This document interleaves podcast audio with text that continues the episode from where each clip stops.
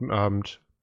Guten Abend, Marius. Hallo Peter. Hm? Klinge ich okay? Äh, ich habe irgendwie ein bisschen meinen Krempel verstellt gehabt. Klingt alles in Ordnung soweit. Gut, freut mich. Ich muss hier gerade eh noch die Tabs alle auf dem zweiten Bildschirm aufmachen, damit ich gleichzeitig das Log und du weißt schon. Hm. Ich mache das ja mittlerweile auf dem Handy, weil ich, ich, ich moderiere ja mittlerweile im Stehen. Ach so, ähm, ich muss eigentlich gleich noch mal kurz runter und mir diese Schuhe anziehen dafür. Ah! Alter, ey. Wir reden in der Aufnahme drüber, Spaß ja, hier noch kurz. Ja.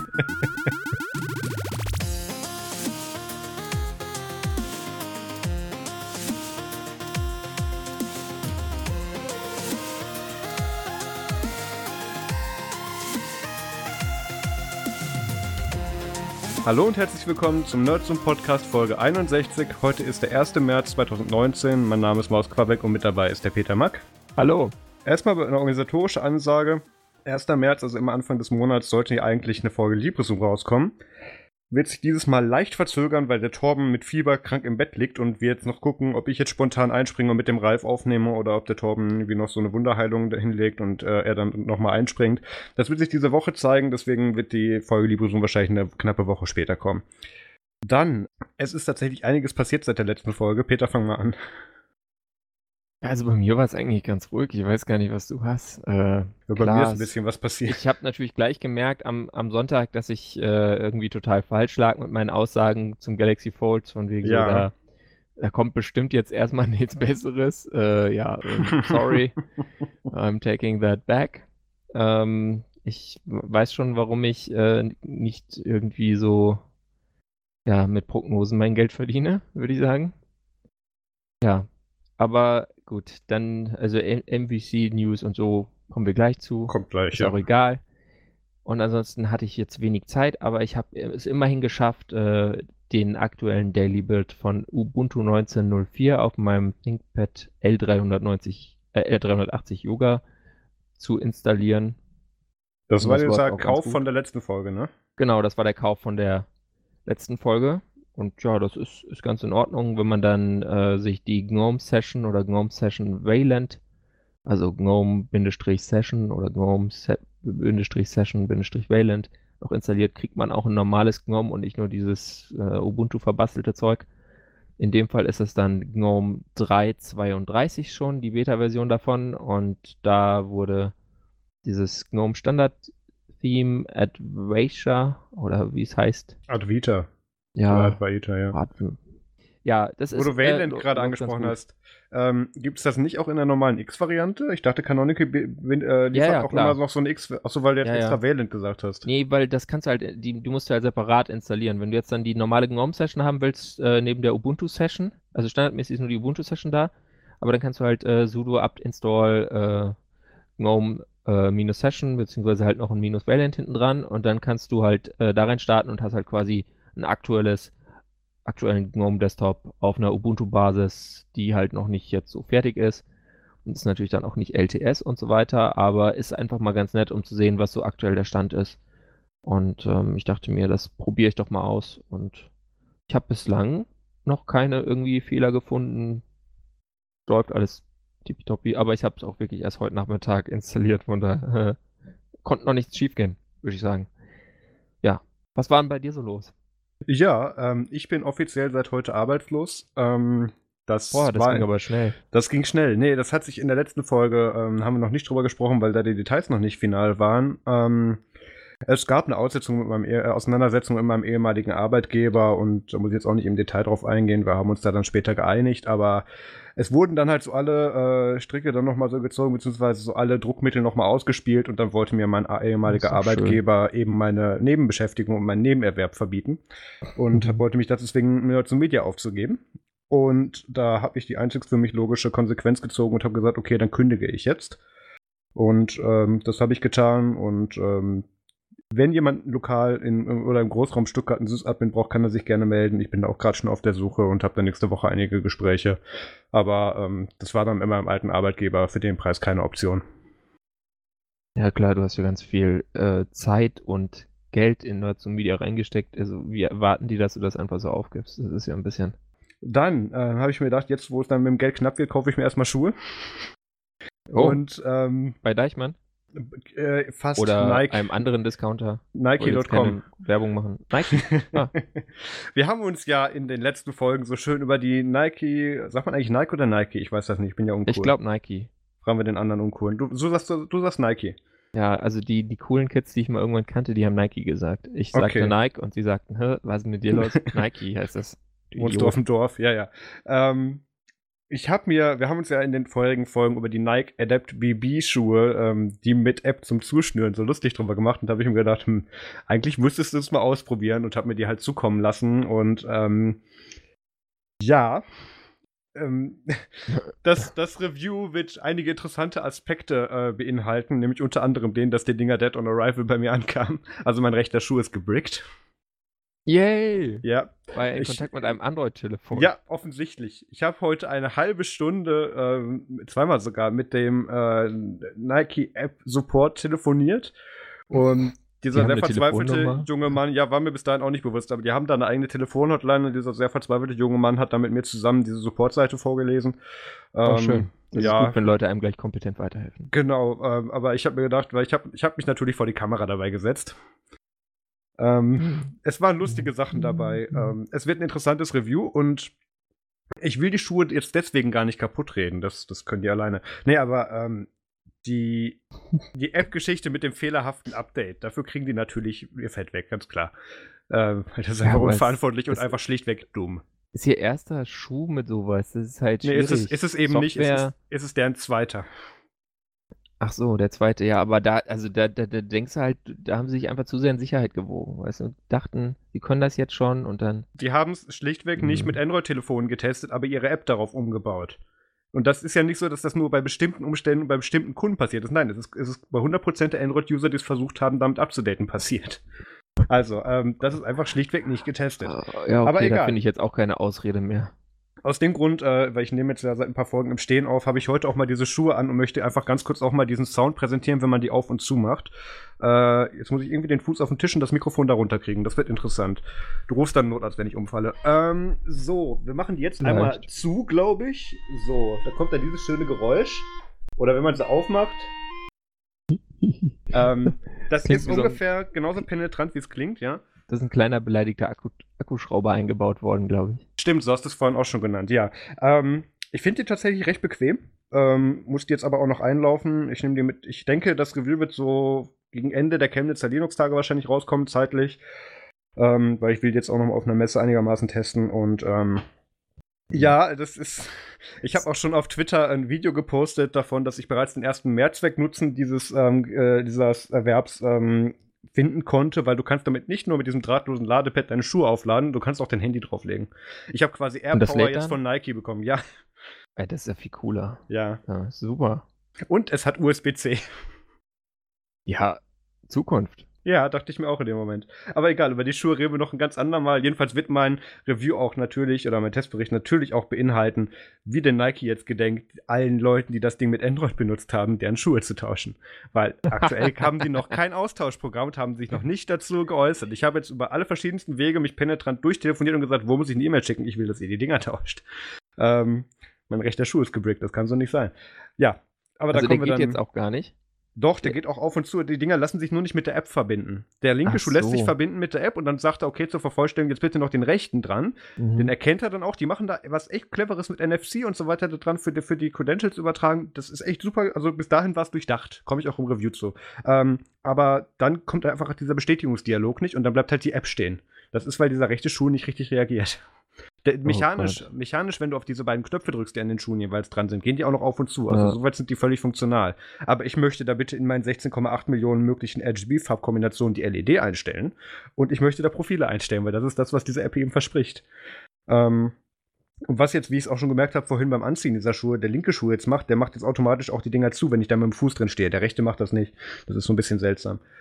Aber ja, gut, aber der ist doch gebrickt, oder? Ähm, der linke wahrscheinlich nicht, aber der rechte schon. Aber ja, ich, ich lasse den natürlich gemeinsam. dann anderen. Anders Ja, ja. auch logisch. Und dann kommt, dann kam halt auch dieser Support mit so dieser cleveren Argumentation. Ähm, ja, Herr Quabeck, ähm, wenn Sie diese Schuhe auf die Firmware XY abdecken, ist so, Junge, die App bleibt stehen. Ich komme nicht zu diesem Screen. Das ist der Willkommen-Screen, der mir sagt, richte die Schuhe ein und Schuhe sagen, nö, uns gibt's nicht. Wie soll ich da zu diesen Einstellungen kommen? Ähm, mit Magic. Vielleicht haben die irgendwo so ein Serial Debug Port und dann musst du nur äh, irgendwie noch so ein komisches USB-Ding dir kaufen und dann kannst du das anschließen und dann kannst du das einfach flashen. Hm, nee. Das werde ich dann versuchen, wenn sie es nicht ersetzen und ich weiß, dass das Geld eh verloren ist, dann, dann kriegen sie aber auch ein entsprechendes Review. Aber gut, ähm, dann kommen wir direkt zum nächsten Rant. Ich habe jetzt ein Pinebook. Ähm, Ey, cool! Wie ist mhm, es? Aber es ist angekommen, das freut mich schon mal. das ist ein Fortschritt, das stimmt. Da hört es aber auch quasi wieder auf. Ähm, ich habe ja diese 11,6 Zoll Variante, hab, haben wir ja letzte Woche drüber gesprochen. Das ist ja dieser mhm. Ebay-Kauf, zu dem du mich genötigt hast.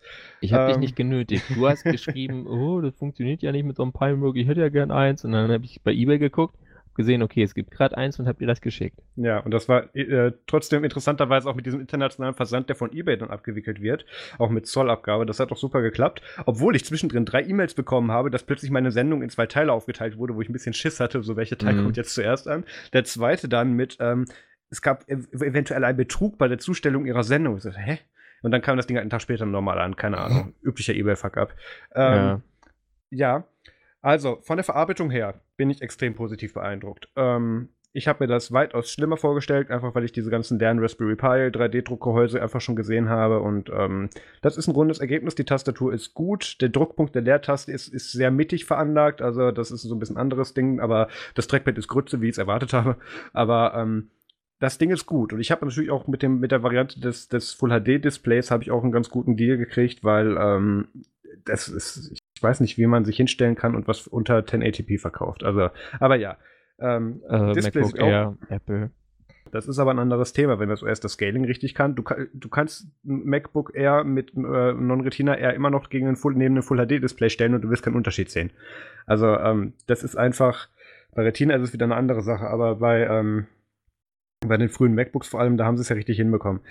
Ähm, aber wenn du halt Scaling unter Linux machst und dann nicht Full HD-Display hinstellst, das wird oh, schwierig. Ja. ja, ja, okay. Das kannst ich du weiß, so nicht vergleichen. Ja. Ähm, ja, hab mir gedacht, cool. Als das ankam, geil, nur ein US-Stecker dran. Lässt du das Ding noch einen Tag in der Box und bestellst dir bei Amazon den Konverter, weil ich hatte keinen mehr im Haus.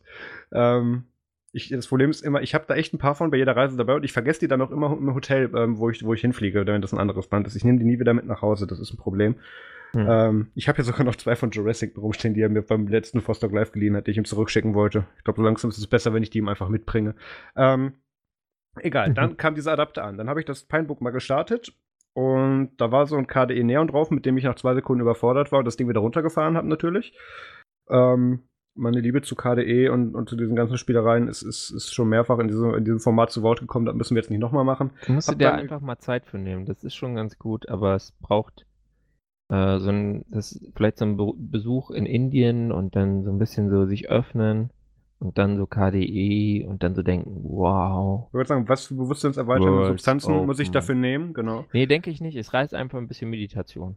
Aber lass mal gar nicht bei, bei KDE jetzt hier festbeißen, das wird viel schlimmer. ähm, ich habe mir gedacht, dann nehmen wir doch mal das andere Übel und machen da was GNOME-basiertes drauf. Wie wäre es mit so einem Ubuntu? Ah. Weil die haben ja hm. gesagt, in ihrer Kampagne offizieller Ubuntu und Debian-Support. Da haben wir gedacht, ja gut, klasse gehe ich auf releases.ubuntu.com und ähm, tu mir den AMHF äh, Pinebook Full HD ähm, ISO runterziehen. Hab da festgestellt, ja? den gibt es nicht. Nein, oh. eben nicht. So.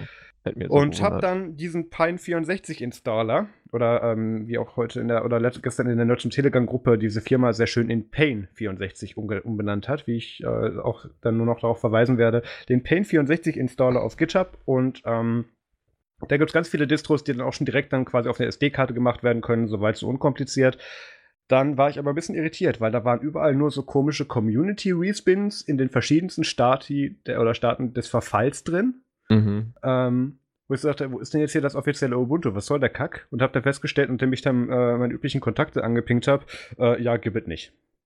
Hätte es auch nie gegeben, wir wissen nicht, wo die Aussage herkommt. Ja, wäre es halt bei Neon geblieben, hätte es einfach äh, GNOME Desktop installiert, zack, fertig. Nee, das, das habe ich mir tatsächlich auch überlegt. Aber ähm, da sind so ein paar Sachen, wie zum Beispiel, dass nur unter Neon der Batterieindikator richtig funktioniert, weil das Ding denkt dauernd, es wäre über AC, über AC Power angeschlossen, was es technisch auch ist, aber der ist halt, weil der Akku in einem anderen Modul verbaut ist. Solche Spielereien gehen da oh. einfach nicht richtig. Du kannst die Bildschirmhelligkeit bei, bei Neon nicht richtig verändern. Das hat mich am meisten fertig gemacht. Zumindest ging das bei mir nicht. Ich habe jetzt also. Das? Wenn, wenn das immer, immer super egal. hell ist, ist doch in Ordnung.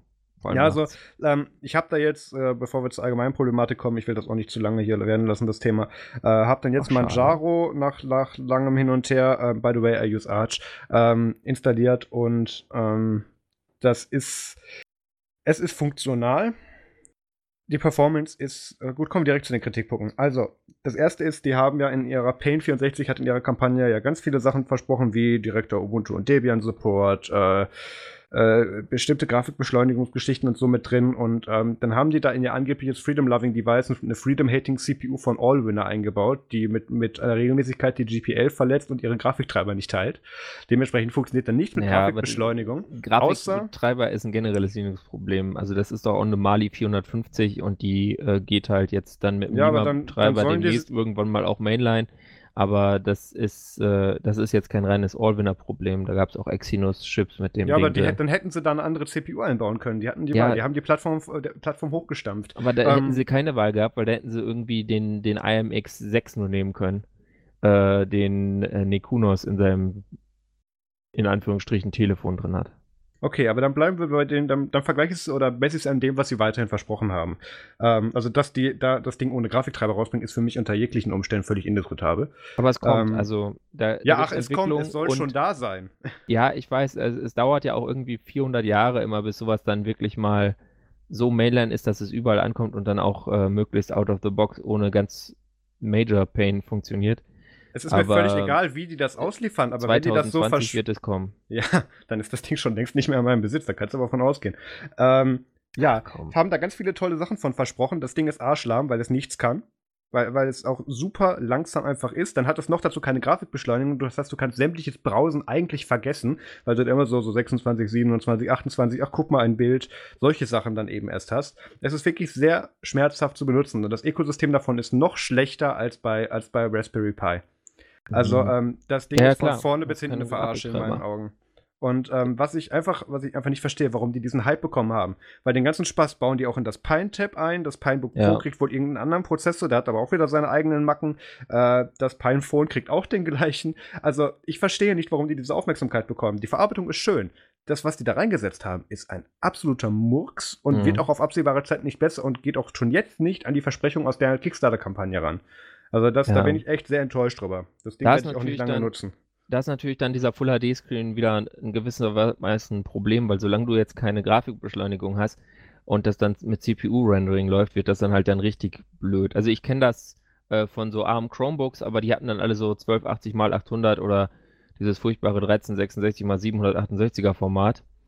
Äh, und da geht das dann schon. Wenn du dann sagst, okay, ich nehme jetzt hier, äh, was weiß ich, Mate Desktop oder ein i3 und habe dann da meinen Firefox drin oder so, dann kannst du da auch scrollen und das ist jetzt nicht super schlimm. Äh, du kannst sogar Videos gucken, wenn du MPV nimmst oder so ein bisschen leidensfähig bist. Auch ohne Frame Drops mit so Dingern, aber mit einem Full HD Screen müssen die halt nochmal mehr Pixel hin und her pushen und dann wird es halt schwierig. Aber ich denke, also nach allem, was ich lese, scheint so, als sei, es wirkte zwischendurch mal, als sei dieser freie Treiber, dieser Lima-Treiber äh, da mehr oder weniger tot, aber der scheint wieder zu leben und in 5.1 oder 5.2 wird da eine neue Version Mainline gehen, die auch dann mal wohl deutliche Performanceverbesserungen bringt. Ähm, sprich, da ist irgendwie Hoffnung am, ähm, am Horizont. Aber du hast natürlich recht. Äh, wenn man das jetzt, wenn man jetzt denkt, das ist irgendwie so vergleichbar auch nur mit so einem blöden Atom Netbook oder sowas. Äh, Noch nicht oder mal. Ja, eben ist es nicht. Da kannst du nicht mithalten, weil dann einfach du nicht nur mit dem Cortex A53 Quad-Core oder was es da ist, hast du ja nicht wirklich äh, krass CPU. Ich meine, gut, du hast, bist, glaube ich, bei Spectre unverwundbar, weil du hast halt einfach kein Out of Order. Aber ansonsten gewinnst du dadurch ja nichts.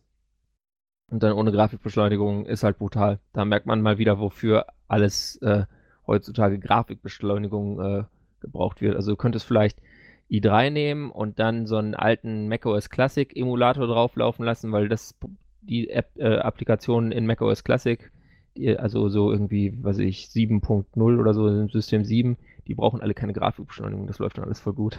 Aber das ist natürlich nicht der Grund, aus dem du so ein Teil kaufst. Also ich habe da jetzt, bin jetzt auch tatsächlich dazu übergegangen, auf der SD-Karte Windows 10 IoT Home Core zu installieren, weil das besser oh, läuft. ja, echt? weil das oh. besser läuft als Linux und auch eine bessere Performance hat. Und äh, ja. sorry, ab dem Moment ist das Ding abgeschrieben. Ich kann das von dem Kauf nur bitter. abraten. Das ist natürlich ja. bitter. Also ich kann von dem Kauf echt nur abraten mhm. und das war im Prinzip jetzt auch schon mein Review und wir sind jetzt auch schon bei 20 Minuten, wir müssen mal von der Stelle kommen. Ja. Ähm, zum Feedback. Ähm, erstmal vielen Dank an alle, die uns bei Patreon und PayPal unterstützen. Ähm, da gab es auch diese Woche wieder einige Neuzugänge. Das freut uns natürlich sehr. Äh, wir können ja jetzt schon mal den Spoiler machen aus Patreon-Thema. Ähm, wir haben gedacht, wir müssen mal, das, der letzte Refresh ist davon schon eine Weile her, mal wieder so ein bisschen über unsere Podcast-Empfehlungen reden, welche Sendungen wir denn so hören und die mal ein bisschen beschreiben und auch so mal, es werden keine Top 10, weil ich glaube, ich allein habe irgendwie 30 oder 40 abonniert. Aber wir reden mal so ein bisschen über unsere Podcast-Empfehlungen und ähm, würden uns dann natürlich auch über eure freuen als Ergänzung. Dann, wenn ihr Feedback habt, dann schreibt eine E-Mail an podcast.nerdsum.de und kommt in unseren Telegram-Chat unter, äh, unter podcast.de slash telegram, unter nerdzoom.de slash telegram.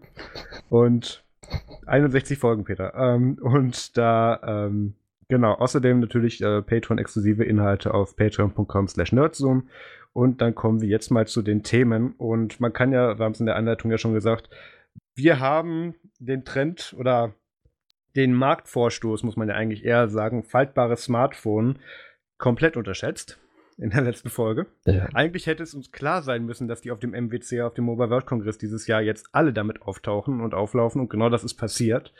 Und ähm, wie Peter ja auch schon sehr schön gemutmaßt hat in der letzten Folge, dass da jetzt nach Samsung ganz lange nichts mehr kommt ähm, ist dann so yeah. nicht eingetreten, weil Ups. direkt einen Tag später hat, hat Huawei gesagt, ach, guck mal, das Samsung Fold, das ist ja süß. Ja, das kann Huawei. dann weg. Hier ist unser Huawei Mate X.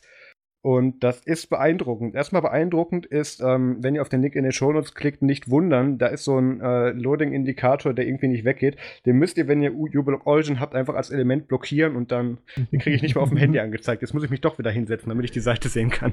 Ähm, oh. Ja, die Website ist so ein bisschen sehr broken, aber das ist im Prinzip ein, äh, ich habe doch gerade die Specs offen, da ist es. Das ist ein faltbares Smartphone mit äh, einem 8 Zoll Screen, wenn ich es richtig in Erinnerung habe. Genau, ähm, OLED. Genau, OLED. Ähm, gefaltet einmal 6.6 äh, Inch auf der Vorderseite, beziehungsweise 6,38 dann eben äh, auf, auf der Rückseite, ähm, wenn es gefaltet ist. Und du hast da auch noch mal so ein ähm, quasi so ein Haltegriff dran. Das, das klappt ja nach innen. Also einerseits, ja. ähm, man, ich würde mal ganz kurz mit dem, mit dem Galaxy Fold gerne oder mit, doch mit dem Galaxy Fold gerne vergleichen, weil Samsung hat ja so ganz gesagt, wir haben da zwei Akkuzellen reingemacht und Huawei so, zwei Akkuzellen, ja, haben wir auch. Ähm, und dann haben sie eben auch, weil das, das Samsung Fold geht ja auch irgendwie nicht ganz glatt zu. Mhm. Ähm, und es hat halt zwei Screens, das ist halt der Unterschied. Also ja. dieses äh, Huawei Mate X, das faltet ten, quasi. Peter, ten. Ten. Ten. Darf ich das auch mal Thank machen? You. Thank you for reminding me. The Huawei Mate 10 äh, faltet quasi so außenrum sich zu und nicht so wie das, weil das Samsung, das ist ja quasi, da ist das große Display, sag ich mal, innen drin. Das ist wie, als würdest du so ein Buch aufschlagen. Und ist das nicht eher auf der Außenseite? Also, gut, das kommt drauf ja, an, das Huawei, wie du es Huawei ist außen. Ja. Also wenn du es wenn zugefaltet hast, ist das Display halt außen ganz drumherum. Und es ist halt dann, äh, wenn du es jetzt ausgefaltet hast, ist es halt 5,4 Millimeter dick und an der dicken Stelle, da gibt es quasi so eine Art, ja, wie nennt man das? Ist wie, wie, so ein, wie so ein Haltegriff vielleicht im Tablet-Modus, da ist es halt dann 11 Millimeter dick. Wiegt halt auch nur 300 Gramm. Ja, obwohl das jetzt alles noch theoretische Werte sind, wie auch mit zwei ja. Sternchen erklärt wird. Ja. Ähm, Aber da das drin, ist das, was sie anpeilen. Da drin ist ein Kirin 89 mit einer Ballung 5000. Ich nehme an, das ist die Grafik-Unit. Ja. Äh, nie gehört. Doch, ist die Grafik-Unit. Ja, oder Und, ba ähm, nee, Ballung ist das Modem, glaube ich. Ballung ist das Modem. Ach ja, stimmt. Das, ja, wir müssen gleich auch noch GPU die Mobilfunk... ist eine Mali G76. Ja. Also eine ARM steht da ja. GPU. Genau. Und ähm, also die haben, ich, ich will gar nicht so sehr auf die, auf die Specs eingehen, sondern eher darauf, wie Huawei das präsentiert hat, weil ich habe mir diese Keynote angeschaut und Huawei ist natürlich hingegangen und hat das, hat das Mate X als letztes vorgestellt. Und ja, ähm, One more thing. Von den Besten lernen. Das stimmt. Ähm, sie haben auch die besten kopiert und zwar ausführlich in dieser Keynote. Ich gehe jetzt einfach mal durch. Wir fangen mal damit an. Ähm, kann ich mir auch wieder hinstellen. Also, die haben erst ihre Mate Books äh, wieder vorgestellt. Das waren so, die letztes Jahr wurden die auf dem MWC bekannt, dadurch, dass die diese versenkbare in der F5 oder F7-Taste diese Webcam da eingelassen hatten, die man so rausklappen konnte. Ähm, also diese Nasenhaarcam, die haben die damals dann damit quasi geprägt in der Tastatur, weil sie eben auch dann mhm. Full, Full, äh, Fullscreen Display im Prinzip dann da hatten, was auch ganz gut ist, ist auch wieder mit Touch. Ähm, rechnen sich an den Specs so um die 1000 Euro pro Modell, beziehungsweise wie du es hoch, hochzüchten möchtest.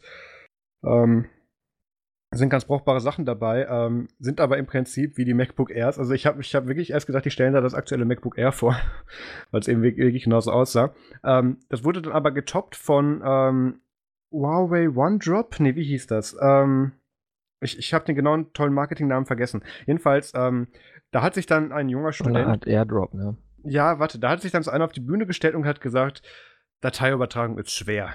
Da müssen wir mal drüber reden. Und ähm, danach haben wir dann äh, seinen Pudel Muffin kennengelernt, ähm, von dem er ganz viele Bilder hatte und die unbedingt von seinem Handy auf seinen Laptop kriegen möchte. Und ähm, wir befinden uns wieder im Jahr 19 irgendwas, wo noch Infrarotschnittstellen in Laptops waren. Wenn du jetzt dein Telefon, also das neue Telefon, was sie da vorgestellt haben, den Namen habe ich schon wieder vergessen, so interessant war das. Ähm, wenn du das an eine bestimmte Stelle auf diesem Laptop hältst, dann ähm, ist da so quasi NFC-Kommunikation, das Pfeil wird drüber geschoben. Das ist so, das ist so richtig Aha. so Powerpuff Girls, legen, legen sie ihr Telefon auf den, auf den markierten Bereich und dann passiert da was. Auch umgekehrt, so mit, mit Screens übertragen. Das war schon nett gemacht, aber im Prinzip haben sie AirDrop nachgebaut. Ähm, aber auf komisch halt. Ja, dann äh, Muffin der Mobs, genau, habe ich hier noch stehen. Dann haben die den Wi-Fi, äh, den, den äh, Apple AirPod Extreme nachgebaut, diese Wi-Fi-Box mit, mit angehängter mhm. Festplatte und so. Da war ich sehr irritiert. Kann jetzt aber ganz tolle alle Wi-Fi 6 Sachen und, so, so und scharf. Mit Festplatte ja. wäre dann ja quasi Time Capsule. Ja, äh, stimmt, Time Capsule war die mit Festplatte. Aber bei AirDrop, mhm. äh, bei ähm, AirPod Extreme, den ich hier auch habe, ich gucke den gerade an, den habe ich immer noch in Verwendung, kannst auch über USB eine Platte oder einen Stick anschließen und den dann eben auch als Netshare beziehungsweise als, äh, als äh, Ding als Time Machine Backup verwenden. Ja. Du, äh, meine, meine, meiner kleiner, kleine, kleine Besserwisserei. Ich finde irgendwie dieses ähm, MateBook Pro X, X Pro oder wie das heißt. Ja das ist meiner Meinung nach kein MacBook Air äh, Konkurrent, das ist schon mehr. Weil das hat eine 15 Watt CPU drin und eine GeForce MX 250 Grafik. Ich meinte, also auch, das ich meinte auch nur optisch. Ist halt näher am, am MacBook Pro dann jetzt von ich meinte auch nur optisch. Deswegen, sie haben es auch, auch, auch sehr schön von der Dicke ja. dann extra, obwohl es ein Wet-Shape ist, extra mit ja. dem MacBook Pro verglichen, wo es dann nicht an allen Stellen so hoch war. Also das war schon sehr schön zurechtgelegt. Ähm, dann hatten irgendein ja, Europäer auf der Bühne, der aber mit chinesischem Akzent gesprochen, gezwungen wurde zu sprechen. Hatte, ja, der war halt das Gefühl. So. Ja. Ähm, auch für, äh, für Richard Yu, den, den äh, CEO von Huawei, ähm, für den brauche ich echt noch Untertitel. Das ist, also ich habe ja lange Zeit auch in Asien gearbeitet und, und habe auch mit sehr vielen Asiaten Kontakt. Also, ähm, da, die verstehe ich da mittlerweile, aber für, für Richard Yu brauche ich echt noch Untertitel. Der Mann ist sehr schwer zu verstehen. Du bist dir die Hälfte der Zeit nicht sicher, in welcher Sprache er redet. Und dann fallen da so Wörter raus wie Smartphone oder Innovation und sowas. Und dann, dann ist wieder für zwei Sätze Ruhe im Prinzip, was, was du verstehen kannst. Ähm, das ist sehr anstrengend und ähm, man, man denkt sich auch, man, für sowas wurden Teleprompter erfunden, weil, ähm, naja, dann ist der Mann auch kein, äh, man kann auch sagen, er hat so ein bisschen geteased, er hat plötzlich mal versehentlich so zwei Folien zu weit geskippt und da waren dann ganz kurz schon diese Specks drin und du konntest sehen, wie in dieser Breakcard dann alle Leute mit den Smartphones aufgesprungen sind und dann hat er wieder zurückgemacht, nee, noch nicht und so. Das war recht unterhaltsam. Ähm, Bitte ja. schalten Sie nicht wegen Langeweile ab. Genau. Es kommt noch was, ich verspreche es. Seid ihr alle da? Ja. Nee, also das war schön. Und dann haben sie eben dieses, zuletzt dieses Mate X vorgestellt, dieses faltbare Smartphone und haben dann mal eben gesagt, dass diese Hinge, also dieses Scharnier, wo es dann eben gefaltet wird, ähm, was tatsächlich, wo sie tatsächlich äh, im Prinzip, also es ist kein glatter 90-Grad-Winkel, natürlich nicht, da ist immer noch Plastik drin, ähm, aber die haben da irgendwie mit 100 Teilen dann so eine Hinge äh, äh, dann da eben entwickelt, die auch super ineinander abschließt. Es gibt da erste Hands-ons bereits zu. Hands-on ist auch ein schwieriger Begriff, weil auf dem MWC haben die das Ding sich nicht getraut aus der Hand zu geben. Das war wohl echt noch Prototyp. Aber es sah schon extrem gut aus. Und in all, so im Prinzip alle Sachen, wo man beim Samsung Fold gesagt hat, äh, beim Galaxy Fold gesagt hat, äh, unsicher, nicht mhm. so geil, ähm, kam dann irgendwie zwei Tage später dann eben Huawei und hat dann eben dieses Teil da abgeliefert. Und ähm, Für den Sportpreis von 2600 Euro gehört dieses Smartphone, äh, dieses Smartphone mit faltbarem Display dann in wow. circa Mitte 2019 dir. 2600 gleich. Mein. Ja, ich habe eigentlich gedacht, dass das so eine Kurzschussreaktion war von Huawei und die jetzt bestimmt irgendwie ein Euro unter dem von Samsung liegen oder so. Und dann haben wir gesagt, nee. Und vor allem, wie sie auch später dann, oder ich glaube auch im Verlauf der Keynote gesagt haben, dass sie da halt wirklich schon seit irgendwie vier Jahren dran arbeiten. Und das, das siehst du einfach. Das ist nicht so aus dem Arsch gezogen, wie das von, nee. von Samsung aussieht. Das ist richtig. Die haben das auch durchdacht mit dieser einen, mit diesem, mit diesem einen Punkt an dem Rand des, des Displays, der etwas dicker ist, damit du da eben einen besseren Haltepunkt hast. Solche Sachen. Eine ordentliche Kamera einbauen kannst. Die haben da ordentliche Kameras eingebaut. Die haben das mit dem Akku wirklich durchdacht. Also, ich bin da sehr gespannt. Ähm, ich habe mal ein bisschen mit der, mit der, mit der Firma, die für äh, Huawei in, in Deutschland, Österreich und Schweiz PR macht, ein bisschen geschrieben. Ähm, es wird noch lange dauern, bis, bis da Pressesamples rausgehen, aber wir haben mhm. eine Chance. Ich will das Ding unbedingt haben und beziehungsweise dann, ich habe ich auch schon letzte Woche beim Samsung Fold gesagt oder beim Galaxy Fold, dass ich das unbedingt haben will. Ich nehme dann das nächstbeste, sobald es draußen ist und sobald ich es haben kann. Also das, das wird schon spannend. Und ähm, ich weiß nicht, hast du noch irgendwas zum Huawei Mate X zu sagen? Ich weiß nicht, das sieht sehr gut aus. Ich meine, klar, es ist ein First Gen, First ja. erste Generation, das heißt, es wird noch so Probleme haben. Wichtig ist ja auch, dass diese äh, OLED-Screens, äh, diese ganzen faltbaren OLED-Screens, alle natürlich hinter Plastik sind, weil man Glas ja nicht, was ja nicht so biegsam ist. Weiß man ja, wenn man mal was mit Glas gemacht hat. Und ähm, das ist natürlich so, da besteht dann natürlich auch so ein Verkratzungsrisiko. Also gerade wenn dieser Screen ja. außen ist, das könnte jetzt so die, die Achillesferse von diesen eigentlich wirklich überlegenen Huawei-Design sein, äh, dass du da dann das Ding in deine Hosentasche tust und dann hast du da halt aus Versehen mal leider dummerweise die Schlüssel mit drin und dann sieht es halt entsprechend aus. Äh, da, weil du kannst ja da auch dann schlecht irgendwie einen Glasprotektor auf das Ding machen. das halt, ne, geht halt nicht. Also, ja, das, das Problem ist auch, ähm, selbst, selbst äh, Fingernägel oder so könnten da schon nach einer gewissen Zeit Abdrücke hinterlassen. Das liest ja. man auch in den ganzen Reports über die anderen faltbaren ähm, oder mehr oder weniger faltbaren Geräte, über die wir gleich noch sprechen, immer in den Artikeln, ähm, dass die da halt im Prinzip eine, eine labbrige Plastikoberfläche, die extrem weich ist, drauf machen konnten, damit diese Funktionalität gegeben ist. Da gibt es noch kein äh, Gorilla Corning irgendwas für. Das wird noch eine Weile dauern, bis das einigermaßen brauchbar ist. Ja, also Gorilla Corning würde ich auch sagen, das kannst du ausschließen. Aber ja. das ist natürlich dass du dann das schaffst, dass du ein Plastik machst, was eine möglichst unverwundbare Oberfläche äh, hat, aber dann trotzdem extrem biegsam ist.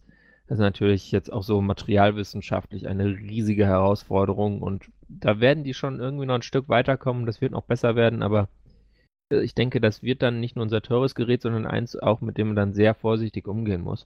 Und dann ist halt wieder die Frage, ob das nicht schon den ganzen Spaß wieder aus der Sache rausnimmt. Dann, worüber ich mir bei Huawei auch noch so ein bisschen Gedanken mache, ich meine, dieser, dieser Chip ist natürlich, also diese, so laut dem, was ich so an Benchmarks in den letzten Jahren so hin und wieder mal gesehen habe, äh, ist Huawei jetzt mit seinen Kirin-Chips wirklich ziemlich weit vorn und kann auch mit dem Snapdragon so mithalten im Allgemeinen. Äh, was ja jetzt äh, Samsung bei den Exynos-Chips in der letzten Zeit irgendwie nicht so ganz schafft.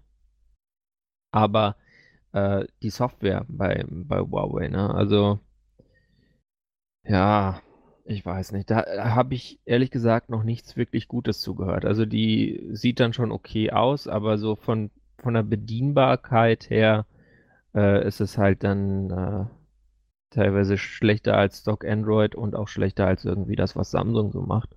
Was ja jetzt gerade beim S10 mittlerweile relativ gut sein soll. Also die haben anscheinend sich mal überlegt, dass sie vielleicht doch mal jemand äh, da engagieren, der sich über sinnvolles User Experience Design und so weiter mal Gedanken gemacht hat. Und das ist nicht mehr wieder irgendwie so, wir machen einen dicken Layer drauf, damit das halt krass Sammlung ist.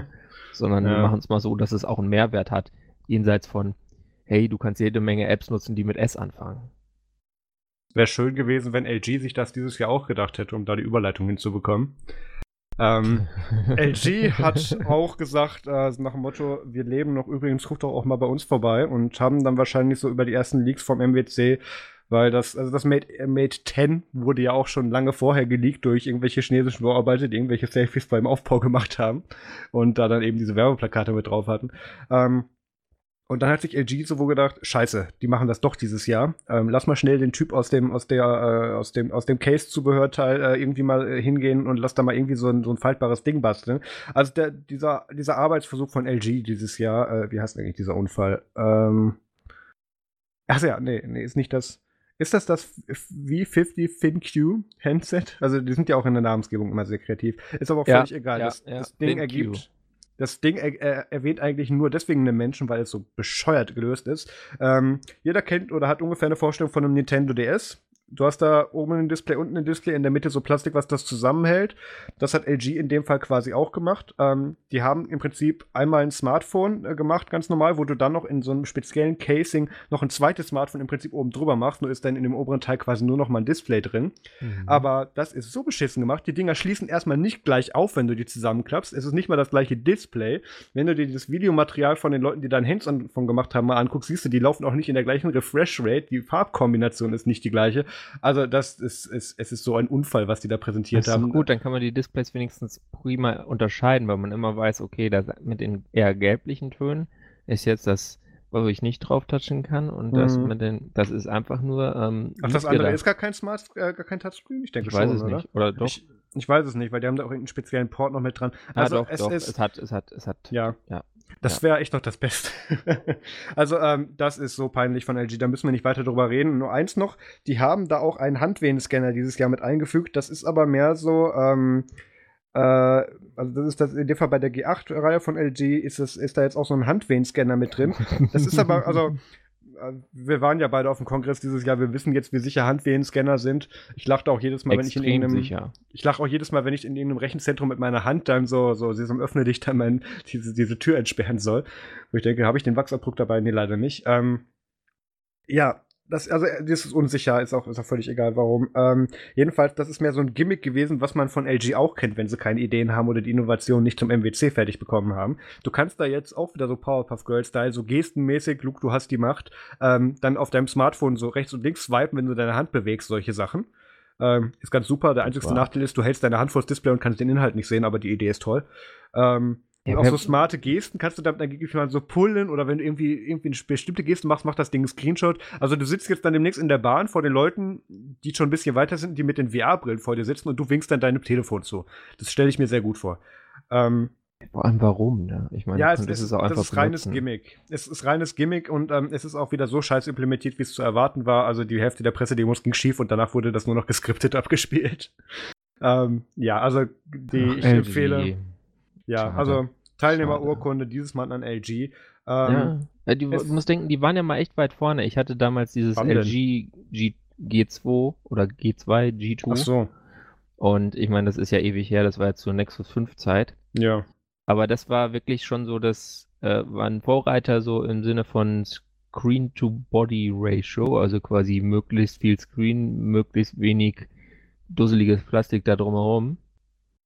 Und leider war die Software damals auch schon Murks, die sie da drauf gemacht haben, aber sie waren eigentlich echt mal wettbewerbsfähig und dann sind sie jetzt irgendwie auch so wie HTC da irgendwie in die haben irgendwie so Ideen, die einfach, naja, irgendwie schwierig bis lustig oder idiotisch sind. Ja. Und kriegen es irgendwie nicht so richtig abgeliefert. Und ich glaube, in den USA werden sie jetzt irgendwie einige von diesen Geräten gar nicht mehr auf den Markt bringen, weil Nee. da haben sie jetzt so wenig verkauft.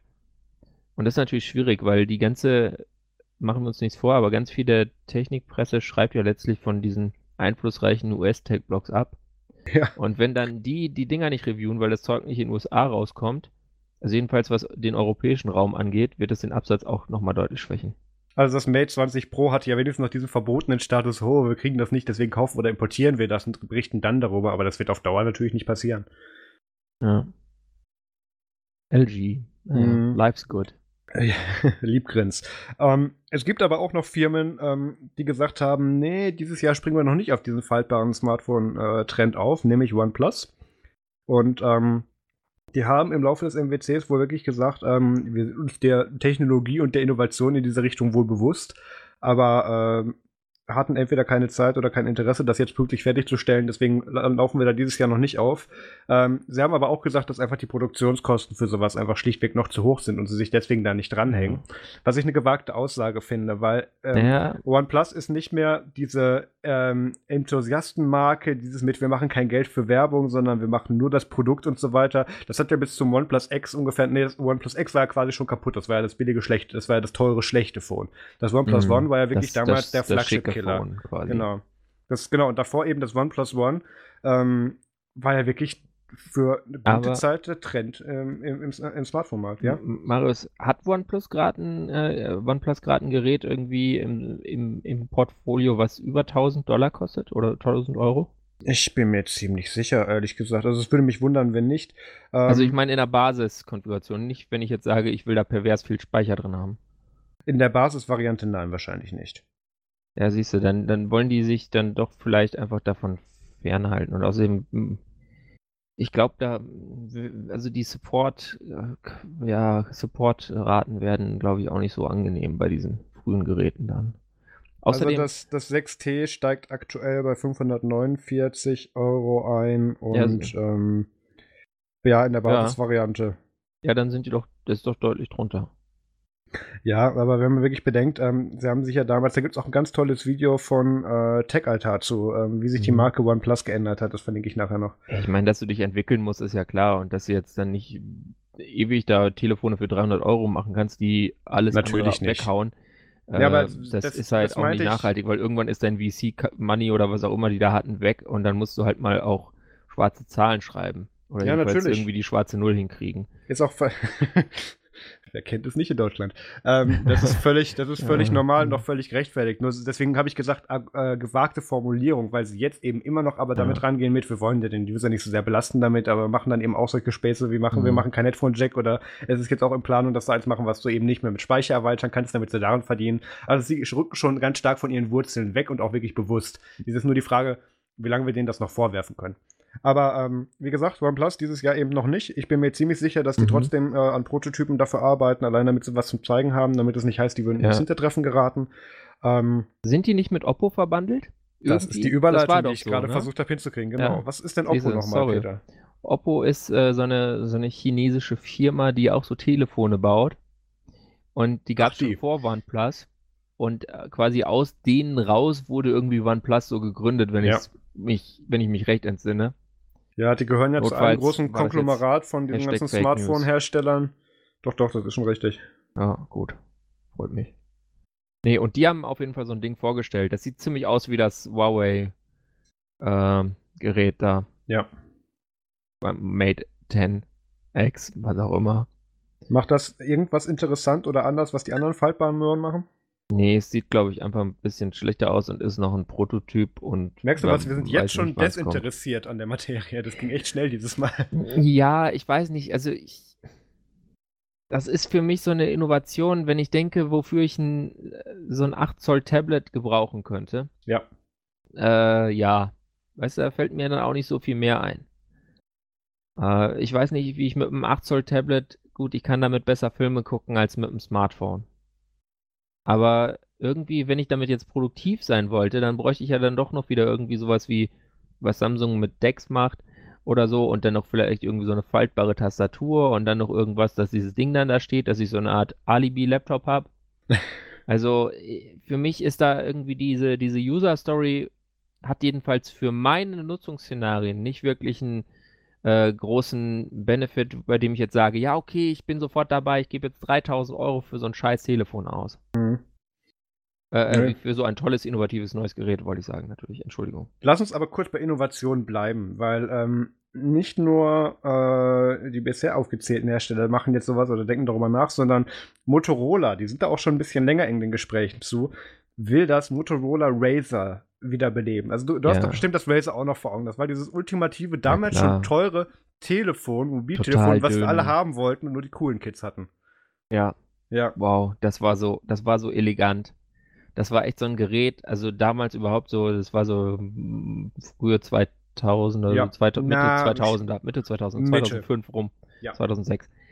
Äh, und die sahen so unglaublich elegant aus. Äh, auch sonst die Motorola-Geräte hatten ein tolles Design. Das Problem war nur, irgendwie so richtig wollte die dann wieder keiner benutzen, weil Nokia die bessere Software hatte. Aber so optisch war das der Hammer. Ich erinnere mich auch gerade, wir, schweifen mal ganz kurz ab, damals dann ja. noch an diese, an diese äh, ganzen Symbian.jar-Apps, die man dann mehr oder weniger, falls dein Handy das konnte, als Datei an andere Handys per Bluetooth geschickt hat, solche Sachen. Mhm. Und da waren dann ja auch Spielereien dabei, einfach mal diesen gesamten kom kompletten Bluetooth-Status ausgelesen, so zum Beispiel kopiere jetzt, ohne dass, ohne dass mein Partner nachgefragt wird, alle seine Kontakte zu dir rüber oder aktiviere bei jemand anderem den Vibrationsalarm, solche Sachen. Waren das nicht diese, die Java ME-Apps dann aber, weil ich meine, das also weiß die, ich nicht. Die, die Razer, die konnten auf jeden Fall keine, kein Symbian. Die das, nee, das, so das muss jetzt nicht. Mödel Ostol. Das muss jetzt nicht Razer gewesen ja. sein, das wird ein Symbian gewesen sein. Ich war ja damals bei der Sony Ericsson-Marke sehr verhaftet. Ähm, so. Und da ja, waren so tolle ja. Sachen wirklich dabei, wo ich gesagt habe, ja, dieser Standard ist schon ziemlich kaputt. Also der war das auch früher schon.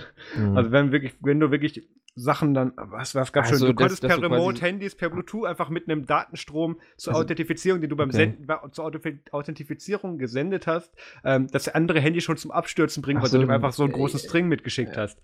Äh, du hast dann quasi Sachen. auch so getan, als wärst du eine Autofreisprechanlage und wolltest deswegen die ganzen Kontakte haben oder so. Zum Beispiel, ganz solche Sachen Geil. eben, ja. Und dann eben wirklich auch so schön durchgearbeitet, weil das damals eben einfach noch keiner optimiert hat oder da Sperren mhm. eingebaut hat, haben die die Dinger natürlich die Daten auch zweifelsfrei rausge rausgebracht und irgendwie Licht Lichtshow konntest haben, du machen. Schön. Ja, sehr schön. Mit Milch oder mit Zucker, ja. Das ist wie Android-Telefone heute. Ist quasi genauso. Kommen wir zurück zum Motorola. Ähm, das ja. Razer mit diesem ultimativen Design, ähm, mit dieser Alu-Vorderseite, mit diesen Tasten, die alle so auch aber ein Aluminiumstück im Prinzip waren, nur so ein bisschen gestanzt. Mhm. Das, das hat ein sehr Material Design damals. Ähm, würde ich auch heute, na, natürlich will ich das heute nicht mehr haben, aber ähm, das, hat, das hätte ich echt noch eine ganze Zeit lang haben wollen. Und ähm, ja. Das soll jetzt auch rauskommen, und zwar als faltbar. Also im Prinzip ein, ein Display. Oben hast du dann das, dein klassisches, klassisches äh, One-on-One-Display und unten dann, wo die Tastatur eigentlich wäre, ist dann im Prinzip die andere Seite des Displays. Ähm, wir sehen ja jetzt immer nur diese Handys, die du im Prinzip wie ein Buch zusammenklappst, diese faltbaren Dinger. Das wäre wirklich der andere Ansatz, dass du die zusammenklappst wie so ein Aufklapptelefon. Ja, ist eigentlich wäre, doch ganz cool. Da wäre Razer tatsächlich, äh, Razer, da wären, äh, muss man heute hier mit aufpassen, heute gibt's die ja, da wäre Motorola tatsächlich mit, mit dem Razer Phone einer der ersten, die das machen werden. Ähm, gibt auch schon länger ein Patent für, mit echt ja. geilen Bildern, Link dazu in den Show Notes. Ähm, bin ich sehr gespannt. Wann, also wir werden das bald sehen. Das wurde auch schon von einem Motorola, äh, was ist das, Vize Global Product, hat das mhm. auch schon in einem Interview quasi bestätigt und gesagt, dass die Bilder auf den Patenten schon so in die Richtung gehen, wie wir uns das vorgestellt haben. Wäre auch doof, wenn er sagt, nee, wäre nicht so, weil was ja. habt ihr dann da angemeldet? Aber ähm, da kann man schon von ausgehen, dass das bald kommt. Hinter Motorola steht doch mittlerweile Lenovo, oder? Äh, Kriegen das dann ja. schon technisch hin. Ja. Ja. Die, die haben das Kapital und das Engineering. Ja, man muss dazu sagen, ähm, hm, ja, das, das ist ein bisschen schwierig, ähm, weil die, die letzten Moto- und Moto G-Line-Ups, die, die, die man da so kennt aus dem, aus dem mittlerweile gemerchten Haus von Lenovo, mhm. ähm, dem würde ich nicht so viel Innovation zutrauen. Aber ich glaube, nee, dass das, das mit dem. Mit dem ein bisschen langweilig und billig für den Massenmarkt. Ne? Ja, dass das mit dem Razer, was die da jetzt vorhaben, ja, ich weiß noch nicht ganz, wo es herkommt. Und das, das kann auch extrem scheiße sein, weil wir da jetzt natürlich mit dieser Erwartungshaltung rangehen. Das müssen wir ja. dann sehen. Ja, ist Aber halt die, auch die Frage, wenn so ein extrem hohes, hohe, hoher Screen da, dann kannst du irgendwelche 21 zu 9 Kilo Filme darauf ganz gut gucken. Aber was machst du sonst damit? Das ist dann halt auch mal die, wieder die Frage, ja, wie kannst du das mit Apps nutzen? Denken die sich ja was aus, wie man dann damit irgendwie halbwegs sinnvoll äh, multitasken kann, sondern halt immer, ich gucke ein YouTube-Video und parallel nutze ich ganz normal mehrere Apps. Oder was, was, was, was ist da? Das hat ja Samsung was, damals was mit dem Note schon vor Jahren gemacht. Ja, ich meine, da, da, ja, aber es ist halt so die Frage, was, wie kommt Motorola damit raus? Wie stellen sie es vor? Was ist die, die Geschichte letztlich, die sie erzählen? Und da kann man auf jeden Fall gespannt bleiben. Ich finde es äh, schön. Ich, wenn es dann so ein bisschen aussieht wie das alte Razer, äh, bin ich da grundsätzlich schon mal nicht abgeneigt. Und ja, schauen wir mal, kann, kann interessant werden, kann einfach irgendwie sowas für Nostalgiker, äh, Nostalgiker sein, was sonst technisch langweilig ist. Wir, wir werden sehen. Ja. Aber es gibt ja auch noch andere Firmen, die jetzt da mit so bestimmten Designs gerade anfangen zu patentieren bzw. vorzustellen. Ja, auch äh, TCL. TCL ist diese chinesische Firma, die äh, unter so kennt Marken wie Alcatel nur, kennt. Ja kennt man in Europa eigentlich nur First Market äh, oder äh, First Brand von irgendwelchen TVs. Ähm, ja. Aber Ahnung. wie gesagt, genau. TVs äh, habe ich keine Ahnung. Ja, gehen aber tatsächlich auch noch einige andere Marken auf, die in Europa häufig genutzt werden. Ja, äh, bei Telefon vor allem Alcatel. äh, als, als Marke. Ich weiß nicht, ich glaube TCL hat auch so ein, stecken die auch hinter irgendwelchen Firefox-Geraffel, egal, Firefox OS-Geraffel damals, äh, weiß ich jetzt nicht mehr sicher. Jedenfalls, die haben auch so, ein, so eine Demo-Unit gezeigt, die sieht allerdings, äh, sage ich mal ganz offen, nicht so gut aus. Wäre jetzt auch sowas, was quasi äh, wie ein Buch sich zusammenfaltet. Ja, muss man sehen. Äh, die, es wären 7,2 Zoll, sie nennen es Dragon Hinge und kommt wahrscheinlich auch dann so Ende des Jahres bis äh, vielleicht 2020. Ähm, also dauert auch noch. Aber sie haben es patentiert und gezeigt. Dann muss es ja kommen. ähm, wie kriegen wir jetzt zu dem nächsten Thema eine Überleitung hin? Also damit würde ich ganz gerne diesen faltbaren ja. Smartphone-Blog schließen. Ähm, da haben wir jetzt zum MWC ganz viel heiße Luft gesehen. Ich bin gespannt, was ja. davon es tatsächlich auch auf den Markt schafft, was es davon vor allem auf den europäischen Markt schafft oh, und wie es dann ankommt. Ja? Weißt du, was wir nicht hatten? Oh jetzt, oh was wir gar nicht drin haben. Äh, ja. Und zwar hat dieser eine, es gibt doch so einen Akkuhersteller, wer ist denn die Energizer? Oh, oh Gott, ja bitte. Mhm. Die haben doch so ein Telefon hergestellt, was mehr oder weniger eine dicke, fette Powerbank ist. Also die haben äh, da eine fette Powerbank genommen und ein Display draufgeklebt. Und, und, und, ein schlechtes Android-Telefon draufgeklebt. Das hat dann irgendwie 1800 Milliampere-Stunden Akku. Ja. Das ist mehr, als man wirklich braucht. Es gibt irgendwie, The Verge hat irgendwann mal ein Telefon getestet von Doji oder Doji und das hatte 9000 Milliampere-Stunden und hielt, eine, hielt sechs Tage durch. Ja, also wenn ihr dann so eine Powerbank haben wollt, die 19, 19 mm dick ist oder 18 mm und ans Ohr halten könnt. Äh, wenn ihr das gut findet, von der Idee her, dann findet ihr vielleicht auch, ist ganz toll, was die, was das USB Implementers Forum sich ausgedacht hat zu USB 3.2. Ich würde dir die Überleitung Anna. ganz gerne nicht versauen, aber ich muss es trotzdem tun. Ähm, auch das Telefon richtet sich vor allem auch an Leute, die nicht vorhaben, damit zu fliegen. ja, das auch. So, zurück zu USB. Also ist was für mich als Bahnfahrer. Super. da brauchst du auch den Akku, weil wenn du kein Netz hast, ja. dann ist das immer so schnell leer. Genau. Und wenn es mal wieder so ein Zug ist ohne Steckdosen, na egal. Aber also, dafür wird es ja jetzt mit USB-Übertragungsraten und solchen Sachen ja, jetzt alles genau, einfacher. Es wird wieder toll. besser. Es wird, wird, einfacher und die Benennung wird viel klarer. Ja. Und man muss sich auch gar nicht so viel Neues merken. Also es kommt jetzt USB 3.2, ja. Und vorher war es ja schon auch so ein bisschen verwirrend mit USB 3.1. Da gab es ja Generation 1. Das war dann quasi so schnell wie USB 3, also äh, 5 Gigabit die Sekunde. Ja. Und dann gab es 3.1 Generation 2 mit 10 Gigabit die Sekunde. Und jetzt geht das quasi mit USB 3.2 genauso weiter. Es gibt USB 3.2 Generation 1. Wie viel? Was meinst du, Marius? Wie viel hat das? Ich habe da schon ganz lange den Überblick bei verloren. 5 ähm, Gigabit die Sekunde, genau wie ja, bei 3.1, weil es ja. zwar eine neue Zahl, aber das Wichtige ist Generation 1, ja. Also nur die Generationen sind wichtig. Die, die, die Nummer da hinter der, der 3, die ist eigentlich vollkommen, könnt ihr ignorieren. Also du ja? hast jetzt vereinheitlichte Produktbezeichnungen mit unterschiedlichen Leistungseinstellungen oder Möglichkeiten? Genau, also was, was das dann ist ja super, dass man die zusammenfasst. Ja. ja, und jetzt kommt halt USB 3.2 Gen äh, 2, das ist, bleibt auch bei 10 Gigabit, genau wie bei USB 3.1 Gen.2. 2. Ja, also äh, geht einfach so linear weiter. Und ganz neu ist dann jetzt auf Englisch quasi USB 3.2 2 times 2. Und das hat dann zweimal so viel wie Generation 2, also 20 Gigabit. So weit, so logisch. Ist doch, ist doch super, ja. Also müsst ihr euch merken, wenn ihr wirklich dann das allerschnellste USB haben wollt, dann müsst ihr darauf achten, dass es USB 3.2 2x2 hat. Ist doch einfach, oder? Total kon konsumentenfreundlich. Das versteht doch jeder. You lost me at USB. Mensch, hör doch mal zu. ist doch ganz einfach. Also, Nee, ich möchte es jetzt nicht nochmal erklären. Okay, Ihr danke. könnt dann ja auch zurückspulen. Ich habe es ja eben schon erklärt. Und wenn ich es jetzt nochmal erkläre, dann erkläre ich es hinterher noch falsch. Und dann kommt noch größere Verwendung auf. Dafür haben wir Chaptermarks.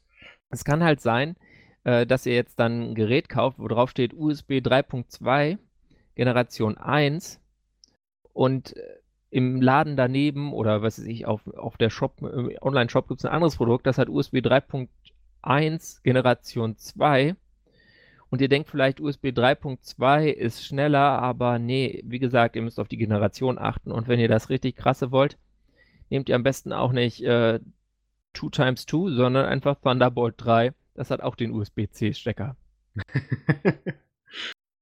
Easy, hä? Sehr schön. Dann lass uns doch mal von qualita qualitativ hochwertiger Namensgebung zu qualitativ hoher Software kommen. Ähm, und da freut uh. es mich besonders, da jetzt ja zu dieser Folge ähm, dass der Interessenskonflikt mit meinem Arbeitgeber aufgelöst ist, dass ich mich da auch mal ganz locker zu äußern kann, weil das ja durchaus meine Expertise ist. Peter hat was zu Docker mitgebracht. Ja, ich habe was mitgebracht. Und zwar gibt es da so einen von, von so Leuten, die heißen Snook. die ja. machen so einen State of Open Source Security Report. Und in der Variante jetzt von 2019 ist da so, haben sie mal so ein bisschen so, Doc unter anderem mal sich mal so Docker-Container angeschaut und haben festgestellt, okay, in den äh, Top 10 der populärsten Docker-Images, die Leute quasi ja, runterladen, ja. die haben jedes, jeder hat mindestens 30 Vulnerabilities. Also 30 ja, Sicherheitsverwundbarkeiten, wie übersetzt man das? Sicherheitslücken. Also es geht ja noch weiter. Die haben ja nicht nur selber Sicherheitslücken drin, sondern kommen teilweise sogar mit Malware ausgeliefert, weil die halt ab Post verseucht wurden. Und ja, da muss man wissen, bei deswegen Docker, sind sie so populär, weil das will ja. einfach jeder haben. Genau, nach dem Motto darf ich mitspielen. Ich möchte da auch mal. Ich möchte auch einen Miner auf meinem System haben, sonst kriege genau. ich meine CPU ja gar nicht ausgelastet. Ich weiß nicht, wird Monero eigentlich auch von echten Menschen genutzt? Oder das ist, ich, ich höre Monero als Nutzung immer nur in solchen Beispielen. Nie davon jetzt irgendwie, ich habe da mal investiert drin. Ich habe das mal versucht zu meinen, aber das war, da war dann die Hat es nicht genug Endgeräte zur Verfügung? Okay. Ähm, nee, ich, ich weiß nicht. Ich finde das eigentlich ganz cool, dadurch, dass es so anonym ist, aber andererseits, ich habe irgendwie keinen Bedarf an illegalen Produkten wie irgendwie Menschenhandel oder Drogen. Deswegen habe ich da auch noch nicht viel mitgemacht. Also eigentlich nichts. Ich habe mir halt mal ein Wallet aufgesetzt und versucht, was zu meinen und das hat dann nicht ganz so schnell funktioniert, wie ich dachte und dann hatte ich keine Lust mehr. Ja, das ist, das ist die grund grundsätzliche Lernkurve mit Bitcoin. Ja. ja, so ist das mit Kryptowährungen. so ungefähr. Hast du noch ein paar mehr Stats zu dieser Studie, bevor ich mit dem Brandon anfange? Ach, oh.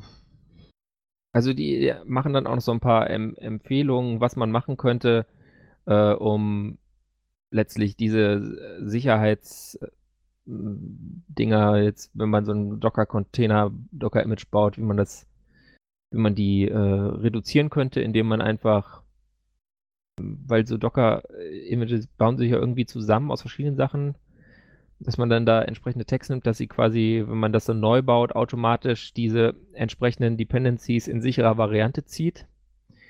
Und ansonsten empfehlen sie Alp Alpine Linux, weil es quasi weniger Angriffsoberfläche bietet. ist ja. Ja. Äh, gut, weiß ich jetzt nicht. Ist, ist nicht, ist, ist, ist nicht ganz nett, aber ja. äh, funktioniert dann oft auch nicht, weil du dann einfach keine C-Library drin hast, glaube ich, zum Beispiel, sondern irgendwie so ein Mikro-Ding, was man sonst nur vom Router kennt. Ähm, aber rente du mal los. Also, wo fangen wir da denn an?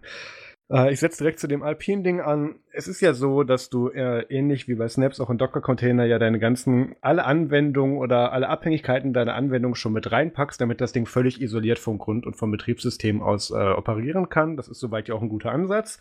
Ähm, Problem ist, dass diese meisten CIs oder manuellen Bildprozesse, aus denen solche Container rausfallen, ähm, bereits ab Basis verseucht sind mit irgendwelchen Dependencies, die sie sich auf den Weg geholt haben, wo dann Miner drin ist.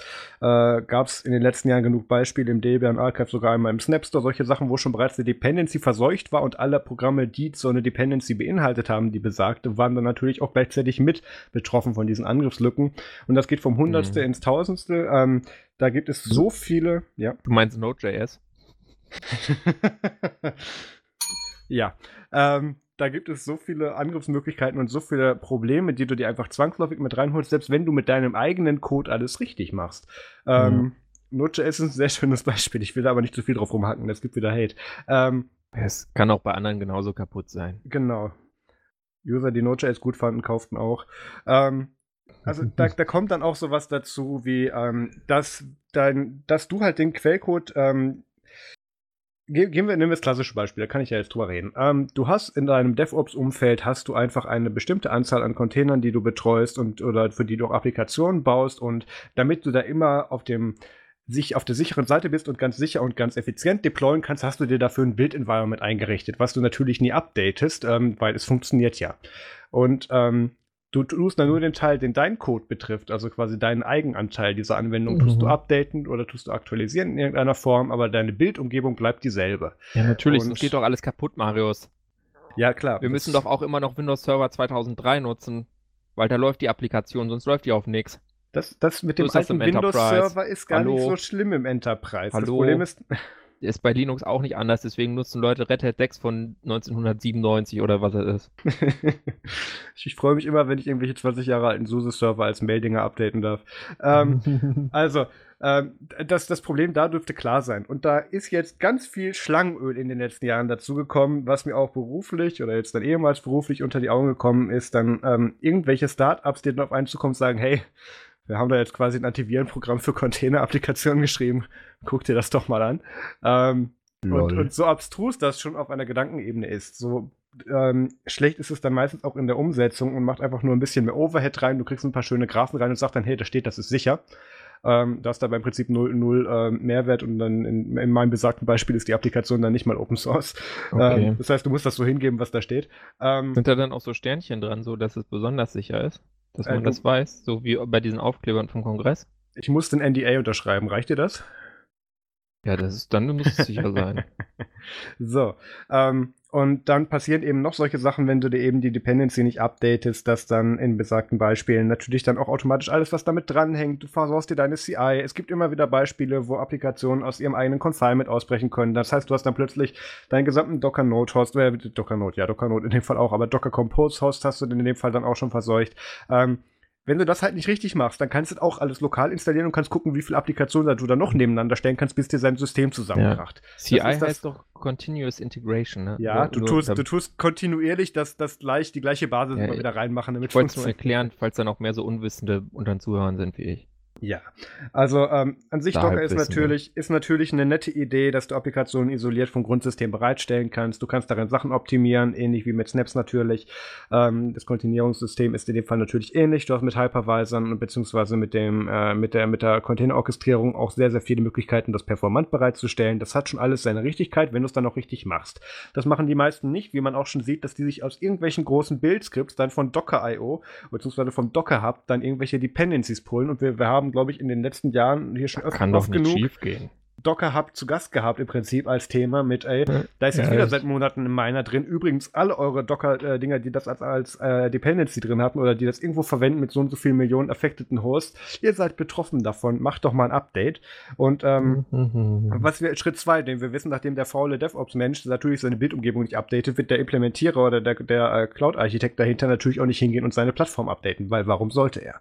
Deswegen, das ist, das ist ein ganz großes, ganz große Seuche und das hat jetzt auch so andere schöne ähm, Nebeneffekte, dass jetzt Firmen wie Bosch oder Pivotal mit, äh, äh mit, ach Gott, wie heißt der Ding von Pivotal? Ähm, so egal, mit ihren eigenen Plattformen dann hingehen und sagen, hier, das ist unser Fork von Docker. Weil wir haben ja mit Android gelernt, mit Fragmentierung wird dieser Scheiß besser. ja, aber das, Peter, Peter, das ist das ganz tolle Ding und da müssen wir uns jetzt darauf konzentrieren, das wird ganz groß. Das, sowas hörte hm. ich dann häufiger in meinem beruflichen ja, das, Umfeld. Das, das, ich ich, ich kenne so Leute, also ich meine, ja. ich selber habe ja direkt damit nichts zu tun, aber äh, es gibt äh, auch in so Unternehmen, wo, ich sag mal so, der digitale Wandel als große Herausforderung begriffen wird, aber vielleicht nicht immer mit der letzten Vehemenz angegangen wird, gibt es dann auch so Leute, die solche Lösungen vorschlagen. Und man selber sitzt da immer drin in so Meetings und denkt sich so, ich kann dazu jetzt eigentlich nichts sagen, weil du hast eigentlich mehr auf deinem Credit-Zettel als Hintergrund als ich, aber eigentlich möchte ich jetzt gerade nur meinen Kopf auf den Tisch hauen. Ja, das ist äh, so meine Grundeinstellung, wenn ich dann in Kennst solchen die Situation? Meetings sitze. Das ist, ähm, ist doch schlimm. Ich kenne die, kenn die Situation. ich, ich, ich, was mache ich da? Ähm, ich, ich lächle Aus und winke, weil die, nein, ich lächle und winke, weil die ähm, diese, wir müssen das in Container auslagern, diese Einstellung ist schon so weit fortgeschritten, dass es natürlich auch Sinn macht. Das Problem ist, die Umsetzung wird nicht, wird nicht genau begriffen nee. und dann kommen so schöne Sachen, wir müssen jetzt mit, mit Lean Management und in DevOps nach ITIL und solche Sachen damit schön ja. begriffen, von denen keiner eine Ahnung hat, was sie funktionieren, Scrum. sagen, wir arbeiten, ja, Scrum und so weiter. Scrum Master ist ein nettes, ist ein nettes, ähm, äh, ist ein, ist ein nettes äh, Modell, wie man danach arbeiten kann, wird dann natürlich sofort ähm, kaputt gemacht, wenn man sagt, Project Lead und, und, und Project Owner sind dann jetzt die gleiche Person, dann kannst du es quasi schon wegschmeißen. Solche Sachen. Ähm, ja. Das wird damit kaputt gemacht, weil da eine Kultur drumherum entwickelt wird, die im Prinzip nichts anderes ist als, als ein bisschen was mit. Äh, also ich habe früher Globuli gekriegt und mir wurde gesagt, mir hilft das und ich habe das dann ja, geglaubt. Das sind, das sind auch diese Pauschalisierungen. Das ist halt einfach ein, einfach ein Unsinn. Ne? Also wenn die Leute sagen, Open Source ist per se sicher, totaler oh, ja. Schwachsinn. Oh. Ist es oh. nur, wenn es ordentlich auditiert ist. Also ich glaube, es gibt so Sachen, die sind Open Source und die sind sicher. Zum Beispiel OpenBSD ist ziemlich sicher. Aber nicht alles, was Open Source ist, ist deswegen sicher. Wenn ich jetzt hier mich hinsetze, ganz schlecht was in C programmiere, was ich überhaupt nicht kann, da 1000 Buffer Overflows drin habe und es Open Source habe, dann ist es natürlich unsicher. Und genauso ist es mit den Containern auch. Es kommt dann auch noch drauf an, was drin ist. Und ja, man kann aus Containern ausbrechen. Und es ist gar kein Problem, wenn man, wenn es halt eben genug Lücken gibt. Bist noch also da? Man, ich bin noch da. Ich wollte dich in deinem Rant jetzt hier nicht unterbrechen. Nee, ich, ähm, ich wollte jetzt wieder aufhören ein bisschen. Ich dachte, ich war jetzt nicht ich, hoch ich auf bring's Level vielleicht Tschernobyl. noch mal, weil du jetzt auch noch mal dieses aus Confinement bei Containern ausbrechen erwähnt hast. Ähm, ich würde es mal ganz kurz runterbrechen, warum man das mit diesem sowohl gut überlegten als dann auch schlecht umgesetzten Confinement bei Containern eigentlich machen will. Ähm, du hast, du sitzt höchstwahrscheinlich gerade vor einem Linux-System. Ich habe gerade deine Einstellungen nicht offen, aber Peter, du bist bestimmt gerade auf nee. irgendeinem Linux, nicht? Also ich habe hier ein Linux-System, vor dem ich sitze, aber ich nehme auf mit einem Mac. Okay, gut. Ähm, es ist auch egal. Als Beispiel, du sitzt vor, du hast jetzt irgendein Linux, äh, Distribution Schlag mich tot am Laufen, ist völlig egal und Ubuntu installierst 1904 da, Daily. Ja, und installierst da per App, was auch immer, ähm, ganz nativ eine Applikation. Ja, die, die wird, alles. Die wird, die wird in keinster Weise daran gehindert, dir dein gesamtes Slash Home, was auch immer, ja. zu kopieren und irgendwo hinzusenden. Und das ganz Tolle daran ist, ähm, das muss die ja vielleicht, weil es wird dann ja, Punkt 2 ist ja immer, ist ja Open Source, das würde dann ja, die, würden die Auditierer dann ja merken. Ja, weißt, wisst ihr, wie viele Leute Open Source Code lesen? Die alle. Ganz Dollar Anzahl Leute, die dazu beitragen. Ja aber nicht in einer so großen Masse und vor allem dann auch nicht in einer Größenordnung, dass es dann immer sofort auffällt. Das merken wir immer daran, wenn dann irgendwie irgendwo rauskommt, da wird seit zehn Tagen oder sowas oder seit, seit vielen Seit Revisionen. 20 Jahren ist da ja. dieser Fehler drin. Das kommt ja manchmal. Ja, ja das passiert so. manchmal. Da merkt man das dann auch. Also natürlich ist mit Open Source äh, Technologien bzw. der Herangehensweise die Möglichkeit gegeben, es früher zu entdecken. Mhm. Natürlich. Ja. Das ist aber nicht per se in der Praxis Sicherheit. Ja, das ist eine Theorie halt, eine theoretische Sicherheitsmöglichkeit, sage ich mal. Und das, und das Allerschönste ist, selbst wenn die zu Release auditiert wurde, also ja. ähm, es, ich, ich will jetzt hier keine Tipps geben und Leute, die wissen oder die Problematik verstanden haben, brauchen da auch keine Tipps für, aber ähm, was weiß ich, ich würde mir das Repository von, äh, von Thunderbird krauen oder von Mozilla, würde dir irgendein äh, ähm, irgendein Vulnerable äh, oder irgendeine Schwachstelle oder irgendeinen Code nachliefern mit dem nächsten Update und würde den ab da ausnutzen. Du musst dir auch die Updates überwachen. Das ist der ja. Grund, warum die Leute bei ihren Container. Jede ähm, Contribution ähm, eigentlich. Das ist der Grund, warum die Leute bei ihren Containerbasen ähm, nie ihr, nie ihr DevRoot up updaten, solche Sachen. Ähm, und äh, ich, ich, hatte irgendeinen Punkt, wo ich damit hin wollte, genau.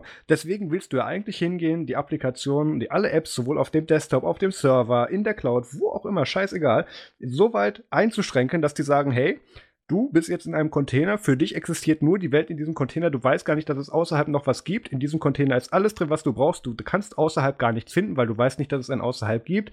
Du erfüllst hier eingeschränkt den Zweck deiner Tätigkeit und machst, gehst dir hier deinen Aufgaben nach und machst ansonsten gar nichts anderes und weißt nicht, dass es was anderes gibt. Und so kann dir das Ding dann auch nicht deinen, deine ganzen anderen Sachen auf dem Host mit raustragen. Das ist Sinn der Sache.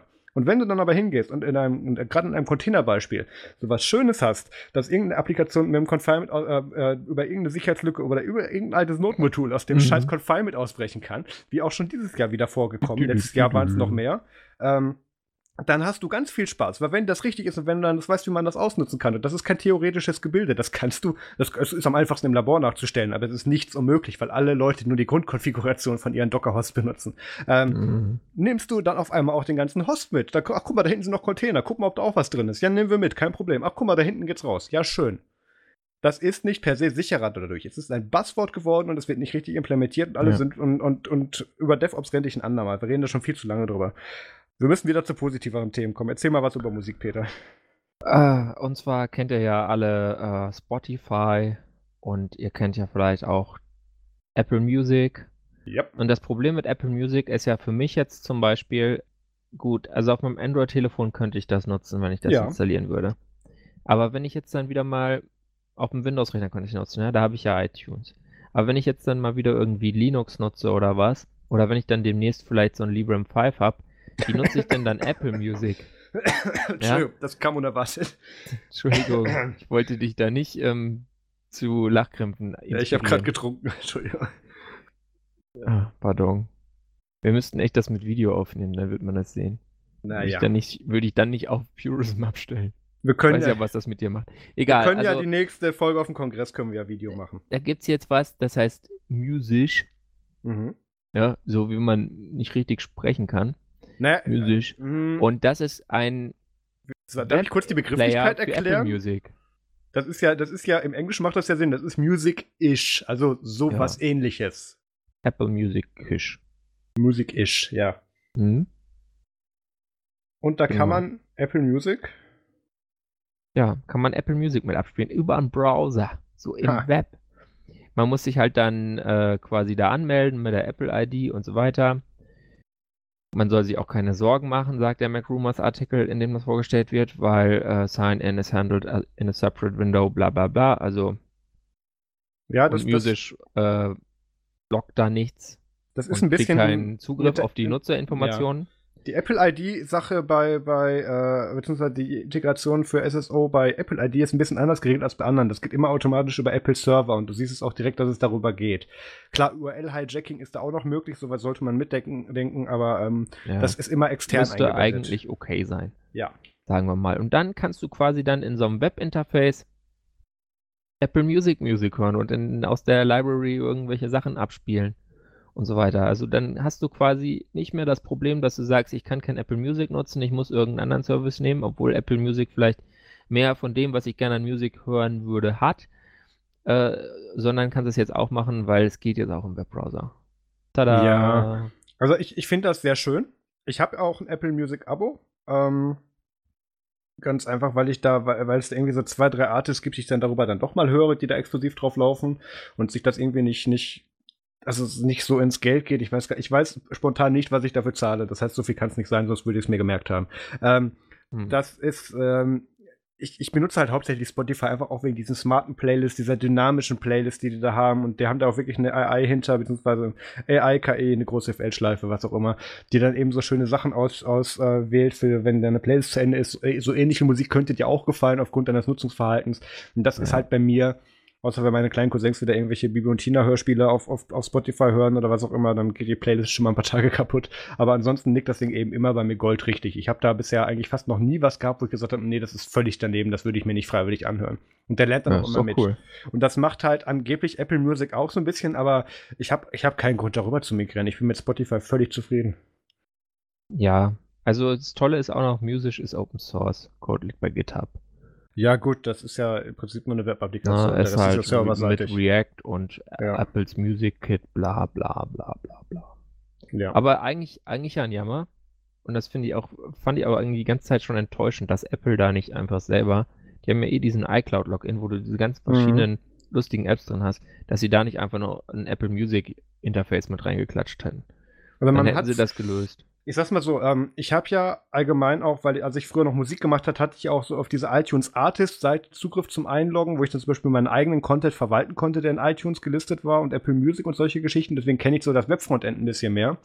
Und selbst da war schon ein sehr kernintegrierter Musikplayer integriert, wo man wirklich sagen könnte, okay, das ist quasi iTunes im Browser, so wie das da gerade aussieht, wo man schon gesehen hat, okay, das geht in die Richtung. Also die experimentieren da schon lange mit und ich bin mir ziemlich sicher, dass das irgendwann auch offiziell kommt. Beziehungsweise sonst hätten sie das ja auch hier nicht, dieses äh, Apple Music Kit so, weit, ähm, so weiter dann für solche externen Zugriffe freigegeben. Also die Intention ist hier ganz klar vorhanden, dass das passieren wird. Ja, aber ich meine, Apple Music ist jetzt auch schon eine Weile draußen, also da hätten sie auch mal. Aber gut, andererseits, die haben auch viele Sachen zu tun und kriegen ja auch andere Ja. Sachen manchmal nicht hin. Äh, Apple ist ja auch nicht perfekt. Nee. Also nicht mehr seit Steve Jobs tot ist. Oh, Peak Apple. Ja. Ähm, haben wir noch ein paar schöne. Ach ja, kommen wir, zu- kommen wir zum nächsten Rant. Ich mute mich mal. Mach du mal. Nee, ist kein Rant. Also ich, ich, also du kannst da vielleicht nachher zu abranten, aber Das ist das Äh, einzige Projekt, ja- wo ich positiv gegenüberstehe von dieser Firma Ne, tatsächlich. Aber moderier es es mal. gibt ja. Mozilla, ja, und Mozilla hat ja diesen Firefox-Browser, den ich auch nutze. Und Mozilla versucht ja immer so gute Sachen zu machen fürs offene Internet und manchmal geht das einfach ganz schief, weil sie dann irgendwie so Sachen machen wie so ein Mr. Robot Add-on oder so, was dann ihre ganze Story einfach kaputt macht und wo man sich dann denkt, ich zitiere mich selbst, die trinken doch Lack. Ja. Äh, Mozilla hat aber auch ein ganz tolles Projekt gemacht und das ist dieses äh, Projekt Common, Common Voice, Voice, und haben da jetzt das Dataset Common Voice Dataset 2019 unter CC0, also quasi gemeinfrei, äh, veröffentlicht. Und das ist der bislang größte öffentliche Datensatz menschlicher Stimmen. Setzt sich aus 18 verschiedenen Sprachen und knapp 1400 Stunden aufgezeichneter Sprache zusammen, zu denen mehr als 42.000 Menschen beigetragen haben. Und auch weitere Sprachen äh, sind, sind in Arbeit, also 22 Sprachen sind es irgendwie schon und 70 weitere stehen in Sprachlö äh, Startlöchern. Und erwähnenswert ist auch noch, dass sie da auch Sprachen nehmen, aufnehmen, die nicht so populär sind, sondern auch eher kleinere Sprachen, die dann vielleicht von den, ich sag mal, marktgetriebeneren Anbietern noch nicht berücksichtigt wurden. Ja, jetzt kommst du mit deinem Rant, falls du einen hast. Äh, nee, tatsächlich nicht, weil ähm, Project Common Voice ähm, ja auch entgegen aller Gerüchte, die da rumgezogen sind, äh, im, im, Wechsel auf 2019 nicht eingestellt wurde. Und das ja tatsächlich ein Projekt war, was ich auch gut fand, was wir auch damals beworben haben und ähm, wo ich auch tatsächlich aktiv auch Sachen eingesprochen habe und auch ähm, diese Snippets, die es da gibt, dann auch mit reviewed habe. Ähm, was ich eine sehr gute Idee finde, weil diese ganzen Text-to-Speech-Engines und umgekehrt Text, äh, Speech-to-Text-Sachen ähm, gibt es einfach viel zu wenig offene APIs dafür, die ja. nicht von Google sind. Und ähm, das ist ein sehr gutes Beispiel, was da Mozilla macht. Und ich bin froh, weil normalerweise ist es immer so, wenn Mozilla solche Sachen intern anfängt und dann aber intern nicht verwertet bekommt, dann sind die nach ja. einem Jahr meistens weg. Und das ist hier jetzt nicht der Fall. Und das, das Projekt hat genug Aufwind und Fahrt bekommen, dass es auch so schnell nicht mehr weggehen wird, wahrscheinlich. Außer die trinken da drum wieder ja, eine Lack, wie du sagst. Weiß man halt nicht. Ne? Also ich meine. Ja, dieser Random-Faktor bei dieser Firefox Firma. OS genutzt damals? Äh, nein, doch, doch, doch. Ich habe mir das irgendwie ja, ja. genutzt. Ich habe das irgendwo Weil mal draufgeflasht zum Testen für eine Minute. Version, ja. Weißt du, die letzte Version, die dann erst 3.0 heißen sollte und dann irgendwie unter 2.6 lief. Aha. Die war tatsächlich gut. Die konnte dann CalDAV und CardDAV und so, damit konnte man tatsächlich schon fast was machen. Also das war. Und dann haben sie es eingestellt. Naja, was ja, sie. Die kamen raus und es war der letzte, die letzte Grütze. Dann wurde es langsam besser und dann kamen Features dafür, dass man sich dachte, okay, das ist jetzt wirklich Open Web. Das ist jetzt sinnvoll. Das ist jetzt für Leute, die da nicht nur ihren Gmail-Account mit öffnen wollen, auf einem Firefox-Phone, weil dann können sie eigentlich gleich ein Android-Telefon nehmen. Und deswegen, also ich sehe das Common Voice-Projekt dann noch nicht außer der Gefahr, weil, wie gesagt, bei Mozilla. Nein, äh, das ist nie ähm, außer Gefahr. Kommen, kommen sie manchmal auf dumme Ideen. Ja. Aber ganz kurz nochmal zu Firefox OS. Ähm, du siehst das jetzt mehr so von Consumer-Nutzerseite, aber das ja, Ding war ja Dead on Arrival von der Entwicklerseite. Genau, also mit, mit, äh, mit Contributor Licensing Agreement bis hin zu, dass sie kein Ökosystem für den Store hatten zu Anfang, wo man eigentlich gedacht hätte, okay, wenn eine Firma weiß, wie man jetzt nach Jahren eigentlich mit, mit Community-Engagement umgeht, dann wäre das Mozilla. Und dann kam dieses Firefox mhm. erst und alle so, hä, was ist das? Ja, also ähm, das, das war ja da schon im Prinzip schon lange tot. Aber das, die Gefahr sieht man natürlich bei, bei Common Voice, sehe ich auch noch weiterhin. Ähm, auch wenn es jetzt ein bisschen unwahrscheinlicher geworden ist, aber das, das wird meinen Rant dann nur bestärken, wenn sie es dann doch exen. Also es, es ist einfach, es, es ist auch schwierig. Ähm, ich kenne auch Leute, die, die sind dann immer ganz überrascht, wenn ich dann irgendwie anfange, über bestimmte Projekte so leise Zweifel zu äußern, wenn ich denke, okay, jetzt geht gleich eine Grundsatzdiskussion los, weil die, die das einfach gar nicht so sehen oder gar nicht auf dem Schirm haben. Und dann, dann habe ich da mittlerweile so ein Doc mit so einer schönen Timeline, mit wann Mozilla was verkackt hat, wo du wirklich so eine rote Linie siehst, auch dann, dass dann die Entscheidung dann immer an bestimmte Vorgesetzte oder Project Leads dran machen kannst, die dann das nächste Projekt eröffnen, bei dem es dann angeblich nicht passiert, bei dem dann alles anders sein soll. Also, mhm. ähm, das, das ist schade, weil ähm, auch entgegen äh, mancher Vorstellungen unserer Zuhörer, ich kriege da ja auch Feedback zu, ich wünsche der Mozilla Foundation nicht den Tod. Ganz im Gegenteil. Ähm, die haben nee, sich da letztes Jahr auf, also ich, ich wünsche auch diesem einen homophoben Idioten, den sie da in der Führungsebene gehabt haben, Brandon der dann, Ike. genau, der da, ja stimmt, der, der den seinen eigenen dann, Browser hat. Der jetzt seinen eigenen Browser hat, den, den wir by the way auch nicht unterstützen. Homo-Hate-Browser, heißt er. Hab ich gehört. Die haben den Headphone-Jack weggenommen und deswegen waren die mutig und äh, ist egal, Wortwitz. Ähm, nee, ich dachte, der heißt All other browsers are gay. Egal, ja, lass mal das. Das wird zu, das ja, wird zu schlimm. ganz schlimm. Okay, ähm, ich würde sagen, von da können wir am besten zur MFG überleiten, oder? Nee, gar nicht wahr, warte mal. Events. 61. Folge, Events. Ja, mach mal, du bist zuerst dran. Ja, kurze Erinnerung, morgen und übermorgen, wir nehmen Freitag auf, also wenn ihr es hört, heute, Heute und morgen. und ja. morgen, wenn ihr es am Montag erst hört, Samstag Gestern und Sonntag, und- ihr habt verpasst, ja, ist die Make Munich. Maker-Messe in München. ja. Äh, überlegt euch mal, wenn ihr, wenn, euch die Decke auf den Kopf fällt, schaut vorbei. Ich freue mich da sehr auf den Bericht von dir. Ähm, ich habe Ich, tatsächlich ich hoffe, auch ich schaffe selbst dahin, du, das wird. Ich habe viel zu tun, aber egal.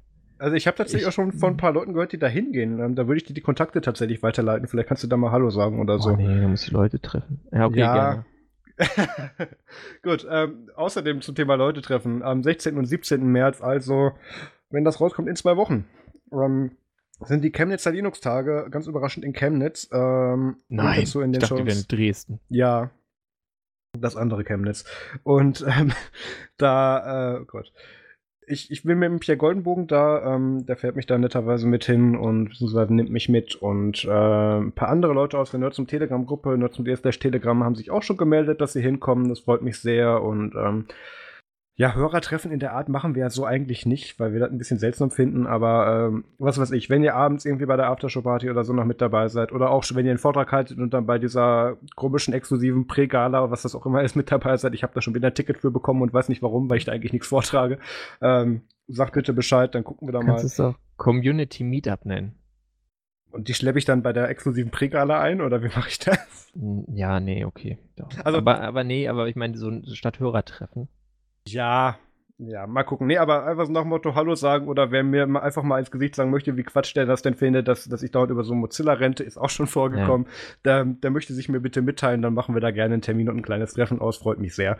Ähm, was, da kann, kann ich auch mal ganz kurz drüber reden. Als ich dieses halbe Jahr jetzt für meinen jetzt ehemaligen Arbeitgeber in Berlin gearbeitet habe, wir haben echt eine ganze Menge Zuhörer in Berlin. Das ist echt ein paar Mal vorgekommen. Gut, ich war da ja auch im, im, im Berlin Silicon Valley, im, wirklich komplett Berlin Mitte, drei Meter vom, vom Checkpoint Charlie entfernt, wo ich gearbeitet habe.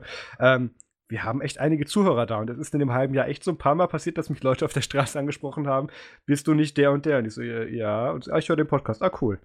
Ähm, das, das überrascht mich jedes Mal und auch Haben auf die dich an der Stimme erkannt?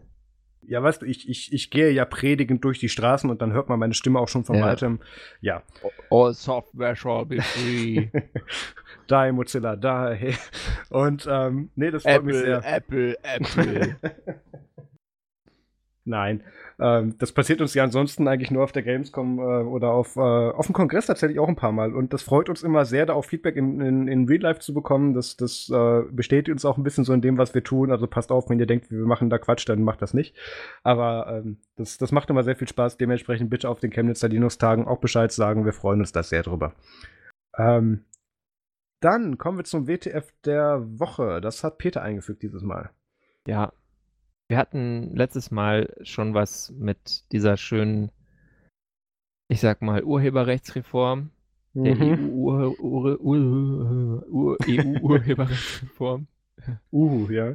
Und zwar hatte da die EU-Kommission was gepostet auf Medium und dann wieder rausgenommen. Oh ja, auf, auf dieser freien Plattform Ja. Medium, die die nicht besteuern werden. Genau. Und jetzt haben die äh, mal ein Video gepostet auf Twitter. Mhm. Und äh, das, aber das war jetzt nicht die EU-Kommission, sondern es war das Parlament. Und äußert sich quasi, das Parlament äußert sich vor der Abstimmung schon sehr positiv zu dieser Richtlinie, so als wäre die Komisch. Zustimmung schon vollends geklärt. Du, wir haben doch auch für Gesetze Formulierungshilfe. Das ist doch völlig in Ordnung, dann auch so eine Meinungshilfe für die Bevölkerung bereitzustellen. Ja, Ah, ich hasse äh, das. ist gut, aber wirkt halt natürlich so ein bisschen ähm, äh, äh, problematisch, ja. Und dann hat da, wenn man sich dann diese Discussion anschaut auf Twitter unter diesem Video, dann ist da als erstes was von irgendeiner Gruppe, die, von denen ich dachte, die wären schon tot, ja. aber die leben noch anscheinend, die Piratenpartei. ja. Die erleben ihren zweiten Frühling und äh, haben einfach getwittert, und das finde ich auch sehr richtig, wir sind jetzt doch ein wenig irritiert. Abstimmungsempfehlung bei einem Gesetzesentwurf durch einen Funktionsaccount des Parlaments, der Mhm. neutral berichten soll. Interessantes Demokratieverständnis. Und das ist auch richtig. Das erinnert Volle einen mehr so ein Punktzahl, ja. bisschen an so Dinger wie Nordkorea oder die Demokratische Volksrepublik oder Übrigens, so die Deutsche. Demokratische Republik. Also, nach dem es stimmt Motto, da ja nicht selber Ähm, aber ja. ähm, alles ist so richtig und das ist gut und Ich wir schützen die Urheber und Das ging, mir auf, äh, das ging mir auf Twitter die Tage zu. Ich habe da ja auch da letzte gar keine Upload-Filter und die Memes sind sicher. Peter, ich habe da ja letzte Woche versehentlich so eine Formulierung abgesetzt, die sich dann gemacht hat tatsächlich, im Gleichschritt fröhlich. ja. Das ist im Prinzip das. Und ähm, das, Ja, das, das, hat äh, mich auch sehr überrascht, aber was mich noch mehr gefreut hat, bevor wir auf das Fehlverhalten weiter eingehen, hat mich der äh, CDU-Abgeordnete Heribert Hirte, ähm, der dann ähm, wohlgemerkt in einer Mir wird Konversation nichts mangeln. Wohlgemerkt in einer Konversation mit Erik Range, aka Gronk, ähm, auf YouTube müsste ein Begriff sein, den meisten Leuten in unserem Alter noch. Ähm, Den kennen sogar Dann- ich.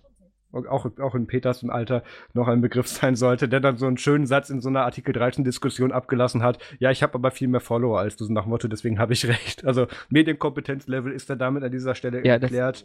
Nee, Den war so, CDU-Hashtag müssen wir nicht nochmal wiederholen. der, ja? der Typ hatte das, äh, dieser CDU, der Herr Hirte hatte das quasi gegenüber jemand mit weniger Followern als er gesagt so, oder ja. geschrieben. Ja, ich ja. habe aber mehr Follower zu, äh, halt mal die Klappe. Und Range und, hat und dann dann kam halt. Gronk rein ja. und hat gesagt, äh, okay, Äh, Challenge dich. accepted.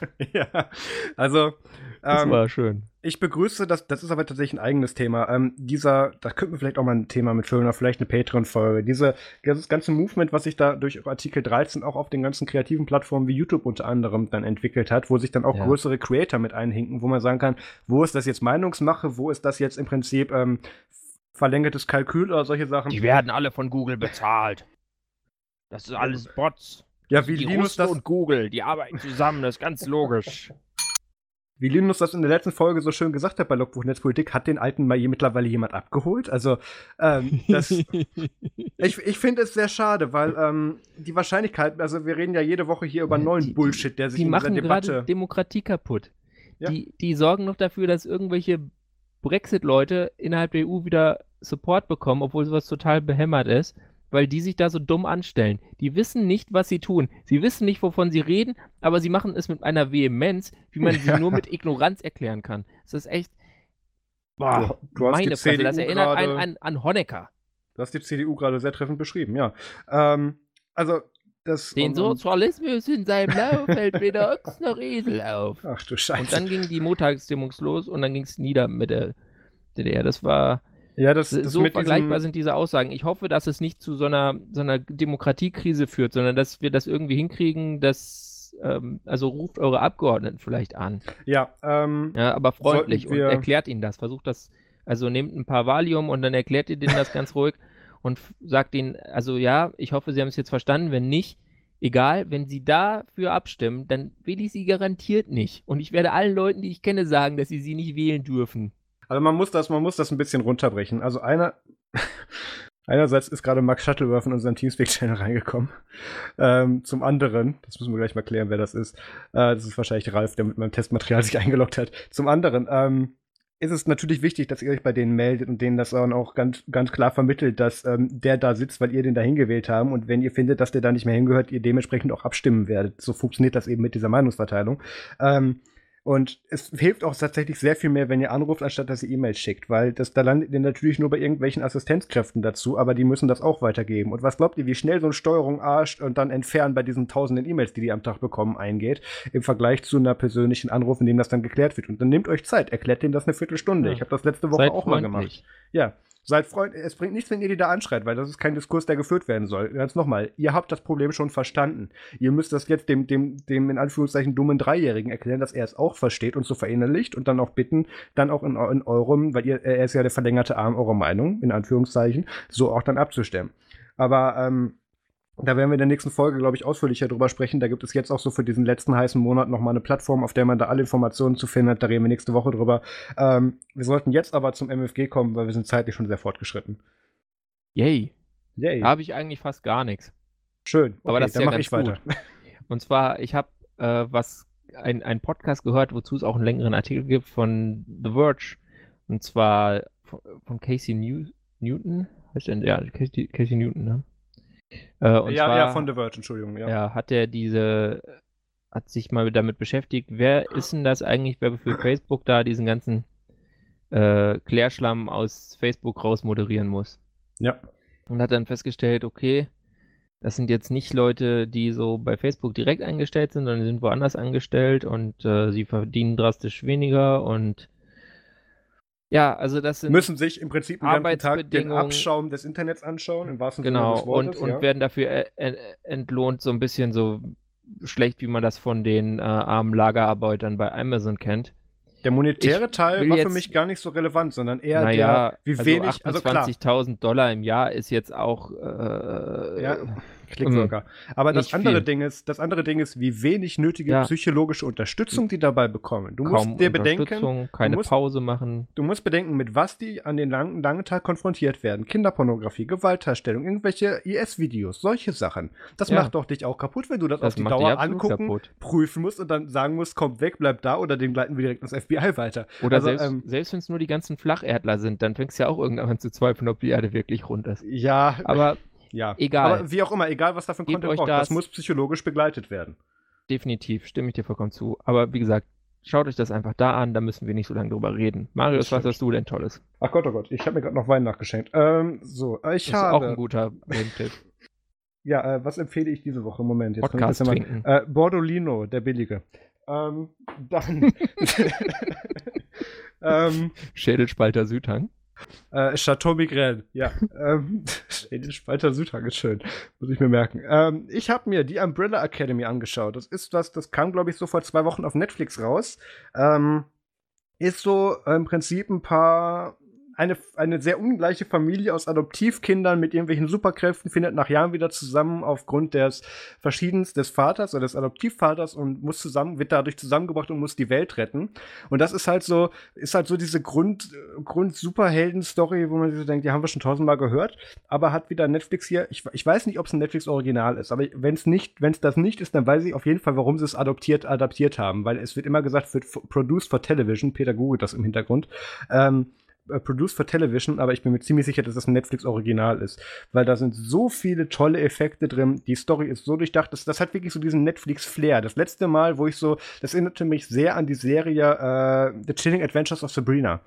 Ähm, was ja auch ein Netflix-Original war, was die da so hochgezogen haben, was im Prinzip, was quasi noch nie da gewesen ist, war von einem Qualitätslevel her. Ähm, ist jetzt auch sehr viel persönlicher ähm, äh, Stand da mit drin, aber egal. Mhm. Das habe ich mir angeschaut. IMDb sagt, ich glaube, es ist eine Netflix-Serie. Also okay. IMDb, also ist es dann. Merkt man auch daran, dass die tatsächlich sehr viele gute, in Anführungszeichen, Musik der 2000er bis, bis, bis aktuelle Zeit auch Musiktitel einfügen zur Unterlegung. Ähm, was man ja bei früheren Filmen einfach gar nicht gekannt hat, weil, oh Gott, das kostet Geld. Und Netflix so ist uns egal, hier hast du Geld. Ähm, und das merkt man dann auch wirklich, wenn diese Untermalung dadurch dann eben unterstützt wird durch diese musikalischen Titel. Gefällt mir sehr gut. Ähm, dann habe ich auch noch weitergeschaut, äh, weitergeschaut, weitergehört. Frank Schätzing, der, in, der, in der ungelesenen Hörspielvariante für Peter nochmal. Ähm, Frank hm. Schätzing, der Schwarm. Ähm, ich, ich, muss noch mal gucken, wer liest das eigentlich? Äh, App, dessen Namen hier nicht mehr genannt werden darf. Ähm, mit einer unglaublich langen Ladezeit hier. Gelesen von Stefan Kaminski, äh, im Original natürlich von Frank Schätzing äh, äh, geschrieben.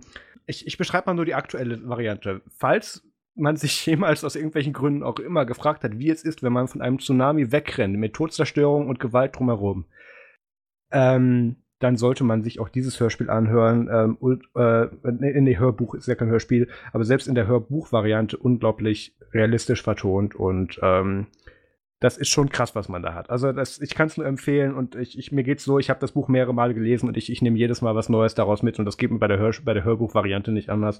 Frank Schätzing, der Schwarm, man lernt viele Sachen über die Umwelt, die so nicht stimmen, aber die sehr interessant sind in dem Universum. Ähm, aber auch okay. sehr viele, aber auch, ja, das, das, klingt jetzt doof, aber er hat sich da ja natürlich auch, als er das geschrieben hat, mit, mit Naturwissenschaftlern und irgendwelchen Umweltaktivisten auch sehr lange natürlich befasst. Man sieht da drin so ein paar Sachen, die mittlerweile vom Wissensstand überholt sind, einfach weil das Buch, glaube ich, 10, 15 Jahre alt ist mittlerweile.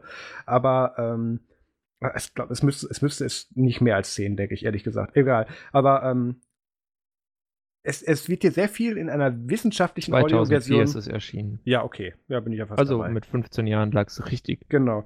Es wird dir sehr viel Naturwissenschaftliches vermittelt in einer Variante und in einer Erklärweise, die du nicht anzweifelst, die einfach authentisch ist in dem. Und darum ist eine Story gespannt worden, die ist Die ist krass und die hat so viele Tiefen und Seitenstränge, die haben allein, also man kennt das ja immer, dass dann irgendwie so, so alle paar Kapitel dann was von so einer Nebenquest dann unterbrochen wird in Büchern. Ich glaube, allein der Schwarm von Frank Schätzing hat da irgendwie vier Stück von, die parallel miteinander laufen. Also Ui. das ist schon, das muss man in gesprochener Variante auch haben. Das, das begleitet mich, das habe ich äh, jetzt die letzten Tage bei meinem ehemaligen Arbeitgeber auch sehr lange im Serverraum dann gehört, wo ich da acht Stunden dann sinnlos rumstand. Also ähm, begleitet einen sehr schön. Dann habe ich Berlin Station Staffel 3 fertig geschaut. Ähm, ist ja eins yeah. meiner. Ich, ich, ich habe ja so diese Berlin-Serien oder äh, amerikanischen Formate, die in Berlin spielen, schätzen gelernt. Ganz einfach, weil ich da jetzt halt ein halbes Jahr gelebt habe und so genau weiß, haha, da geht er um die Ecke. Das ist da aber gar nicht, wo der in dem nächsten Schnittbild dann ist. Solche Sachen, das gefällt mir sehr. Auch ungeschlagen natürlich ähm, Amerikaner, die Deutsche darstellen sollen und dann phonetisch Deutsch gelernt haben und du verstehst kein Wort. Oh ja, das ist, das ist, es ist super. Es wo du super. dann als Deutscher den Untertitel brauchst. Es ist dann aber noch schlimmer. Ähm, Halte ein, mein Freund, ich eile zu dir. Ist dann die deutsche Übersetzung für Moment, ich komme mal her. Ja, ist doch ähm, normal. Also sagst du das nicht immer? Nee, nee Ich sag nee. auch immer, äh, gebe er mir den, das Getränk. Aktualisiere er das Notrepository. Ja, ähm, also das man merkt, doch, also man wie merkt, sprichst du denn? Sprichst du etwa nicht so wie in Romanen aus dem 19. Jahrhundert? Leider nicht. Ähm, man merkt da schon, da, da, wünschte man sich dann doch, dass dann für den Teil wenigstens authentisch dann der deutsche Praktikant davor gesetzt worden wäre, nur um zu sagen, äh, so redet keiner, aber ja, schön. Vielleicht war das der deutsche Pr äh, pra Praktikant, das könnte auch hat, sein. Der hat einfach zuletzt äh, in seinem Seminar in Germanistik hat er einfach dann so diese, diese Hat dann gesagt, komische doch was mit Medien. Sprache des 19. Jahrhunderts behandelt ja. und deswegen war da so drin, dass ich dachte, es ist eigentlich viel geiler, wenn wir es so machen. Das merken diese Amerikaner nie und deswegen Stimmt. ist es da drin. Vielleicht das ist die Erklärung. Ähm, es, es, ist aber nicht ganz authentisch, weil dann müsste der auch bei Counterpart mitgespielt haben, meiner nächsten äh, Empfehlung. Counterpart ist ein ich weiß nicht, ob es ein Amazon Original ist. Ähm, ich habe auch noch kein Gefühl, wie qualitativ hochwertig Amazon Originals ist, meine, weil meine einzigste Schnittmenge ist ja. der Tour. Und da habe ich jetzt wenig Parallelen in dieser Serie zu gesehen. Counterpart ist ähm, äh, im Prinzip findet auch in Mitte von Berlin statt und ähm, auch wieder so deutsch-amerikanisch gemischt mit schlechten, an, angeblichen Pseudodeutschen, aber sehr guten Amerikanern. Und ähm, es geht um Parallelwelten und, und äh, irgendwo gibt es dann Unterschiede zu anderen Welten. Ich habe mich sehr an die vierte Staffel von Fringe, Grenzfälle des FBIs, erinnert, aber in einer ganzen Staffel. Und ähm, okay. das hat mir sehr gut gefallen. Das war sehr gut gemacht. Da ist auch tatsächlich ähm, co-directed von Dieter Hallervorden, der dann auch in der letzten Staffel dann so ein paar Gastauftritte hat, wo man auch so ein bisschen so wirklich so sein Drehbuch auch so ein bisschen mit rausmerkt. Also das macht mhm. schon Spaß. Und ähm, auch sehr authentisch mit dazu und du bist halt, du hast halt irgendwie so ab, ab der fünften Folge hast du einfach Brainfuck, weil die gleichen Schauspieler aber in angeblich unterschiedlichen Personen einfach zweimal vorkommen, weil halt alles oh. geklont ist, solche so, Sachen. So ein bisschen wie bei David Lynch. Ich hätte halt jetzt eher anders. gesagt Richtung Westworld der Brainfuck-Faktor, aber, ja, aber das habe ich nie gesehen, gemacht. deswegen kann ich die Bitte Bindung was? ziehen. Okay, ja, sorry, wir müssen die Folge jetzt so beenden. Zeit, Sachen zu gucken. Wir müssen die Folge jetzt beenden, der Peter muss Westworld schauen. Ähm, damit sind wir aber auch schon am Ende von meinen Empfehlungen wir reden jetzt auf Patreon noch ein bisschen weiter über Podcasts und geben da ein bisschen unsere Yay. Empfehlungen. Ähm, wenn ihr die Folge hören wollt, ab einem Dollar auf patreon.com slash nerdzoom. Ähm, und da hört ihr uns jede, beziehungsweise versuchen wir nach jeder dieser Nerdzoom-Podcast-Folgen auch nochmal so eine halbe Stunde da drüben dran zu hängen auf Patreon. Und dann hören wir uns in einer Woche wieder. Peter erzählt was von der Mac Munich und ich erzähle wahrscheinlich was von meinen tollen Gesprächen auf dem Arbeitsamt. Und dann hören wir uns wieder in sieben Tagen. Vielen Dank fürs Zuhören. Macht es gut und bis zum nächsten Mal. Ciao. Ciao, macht's gut.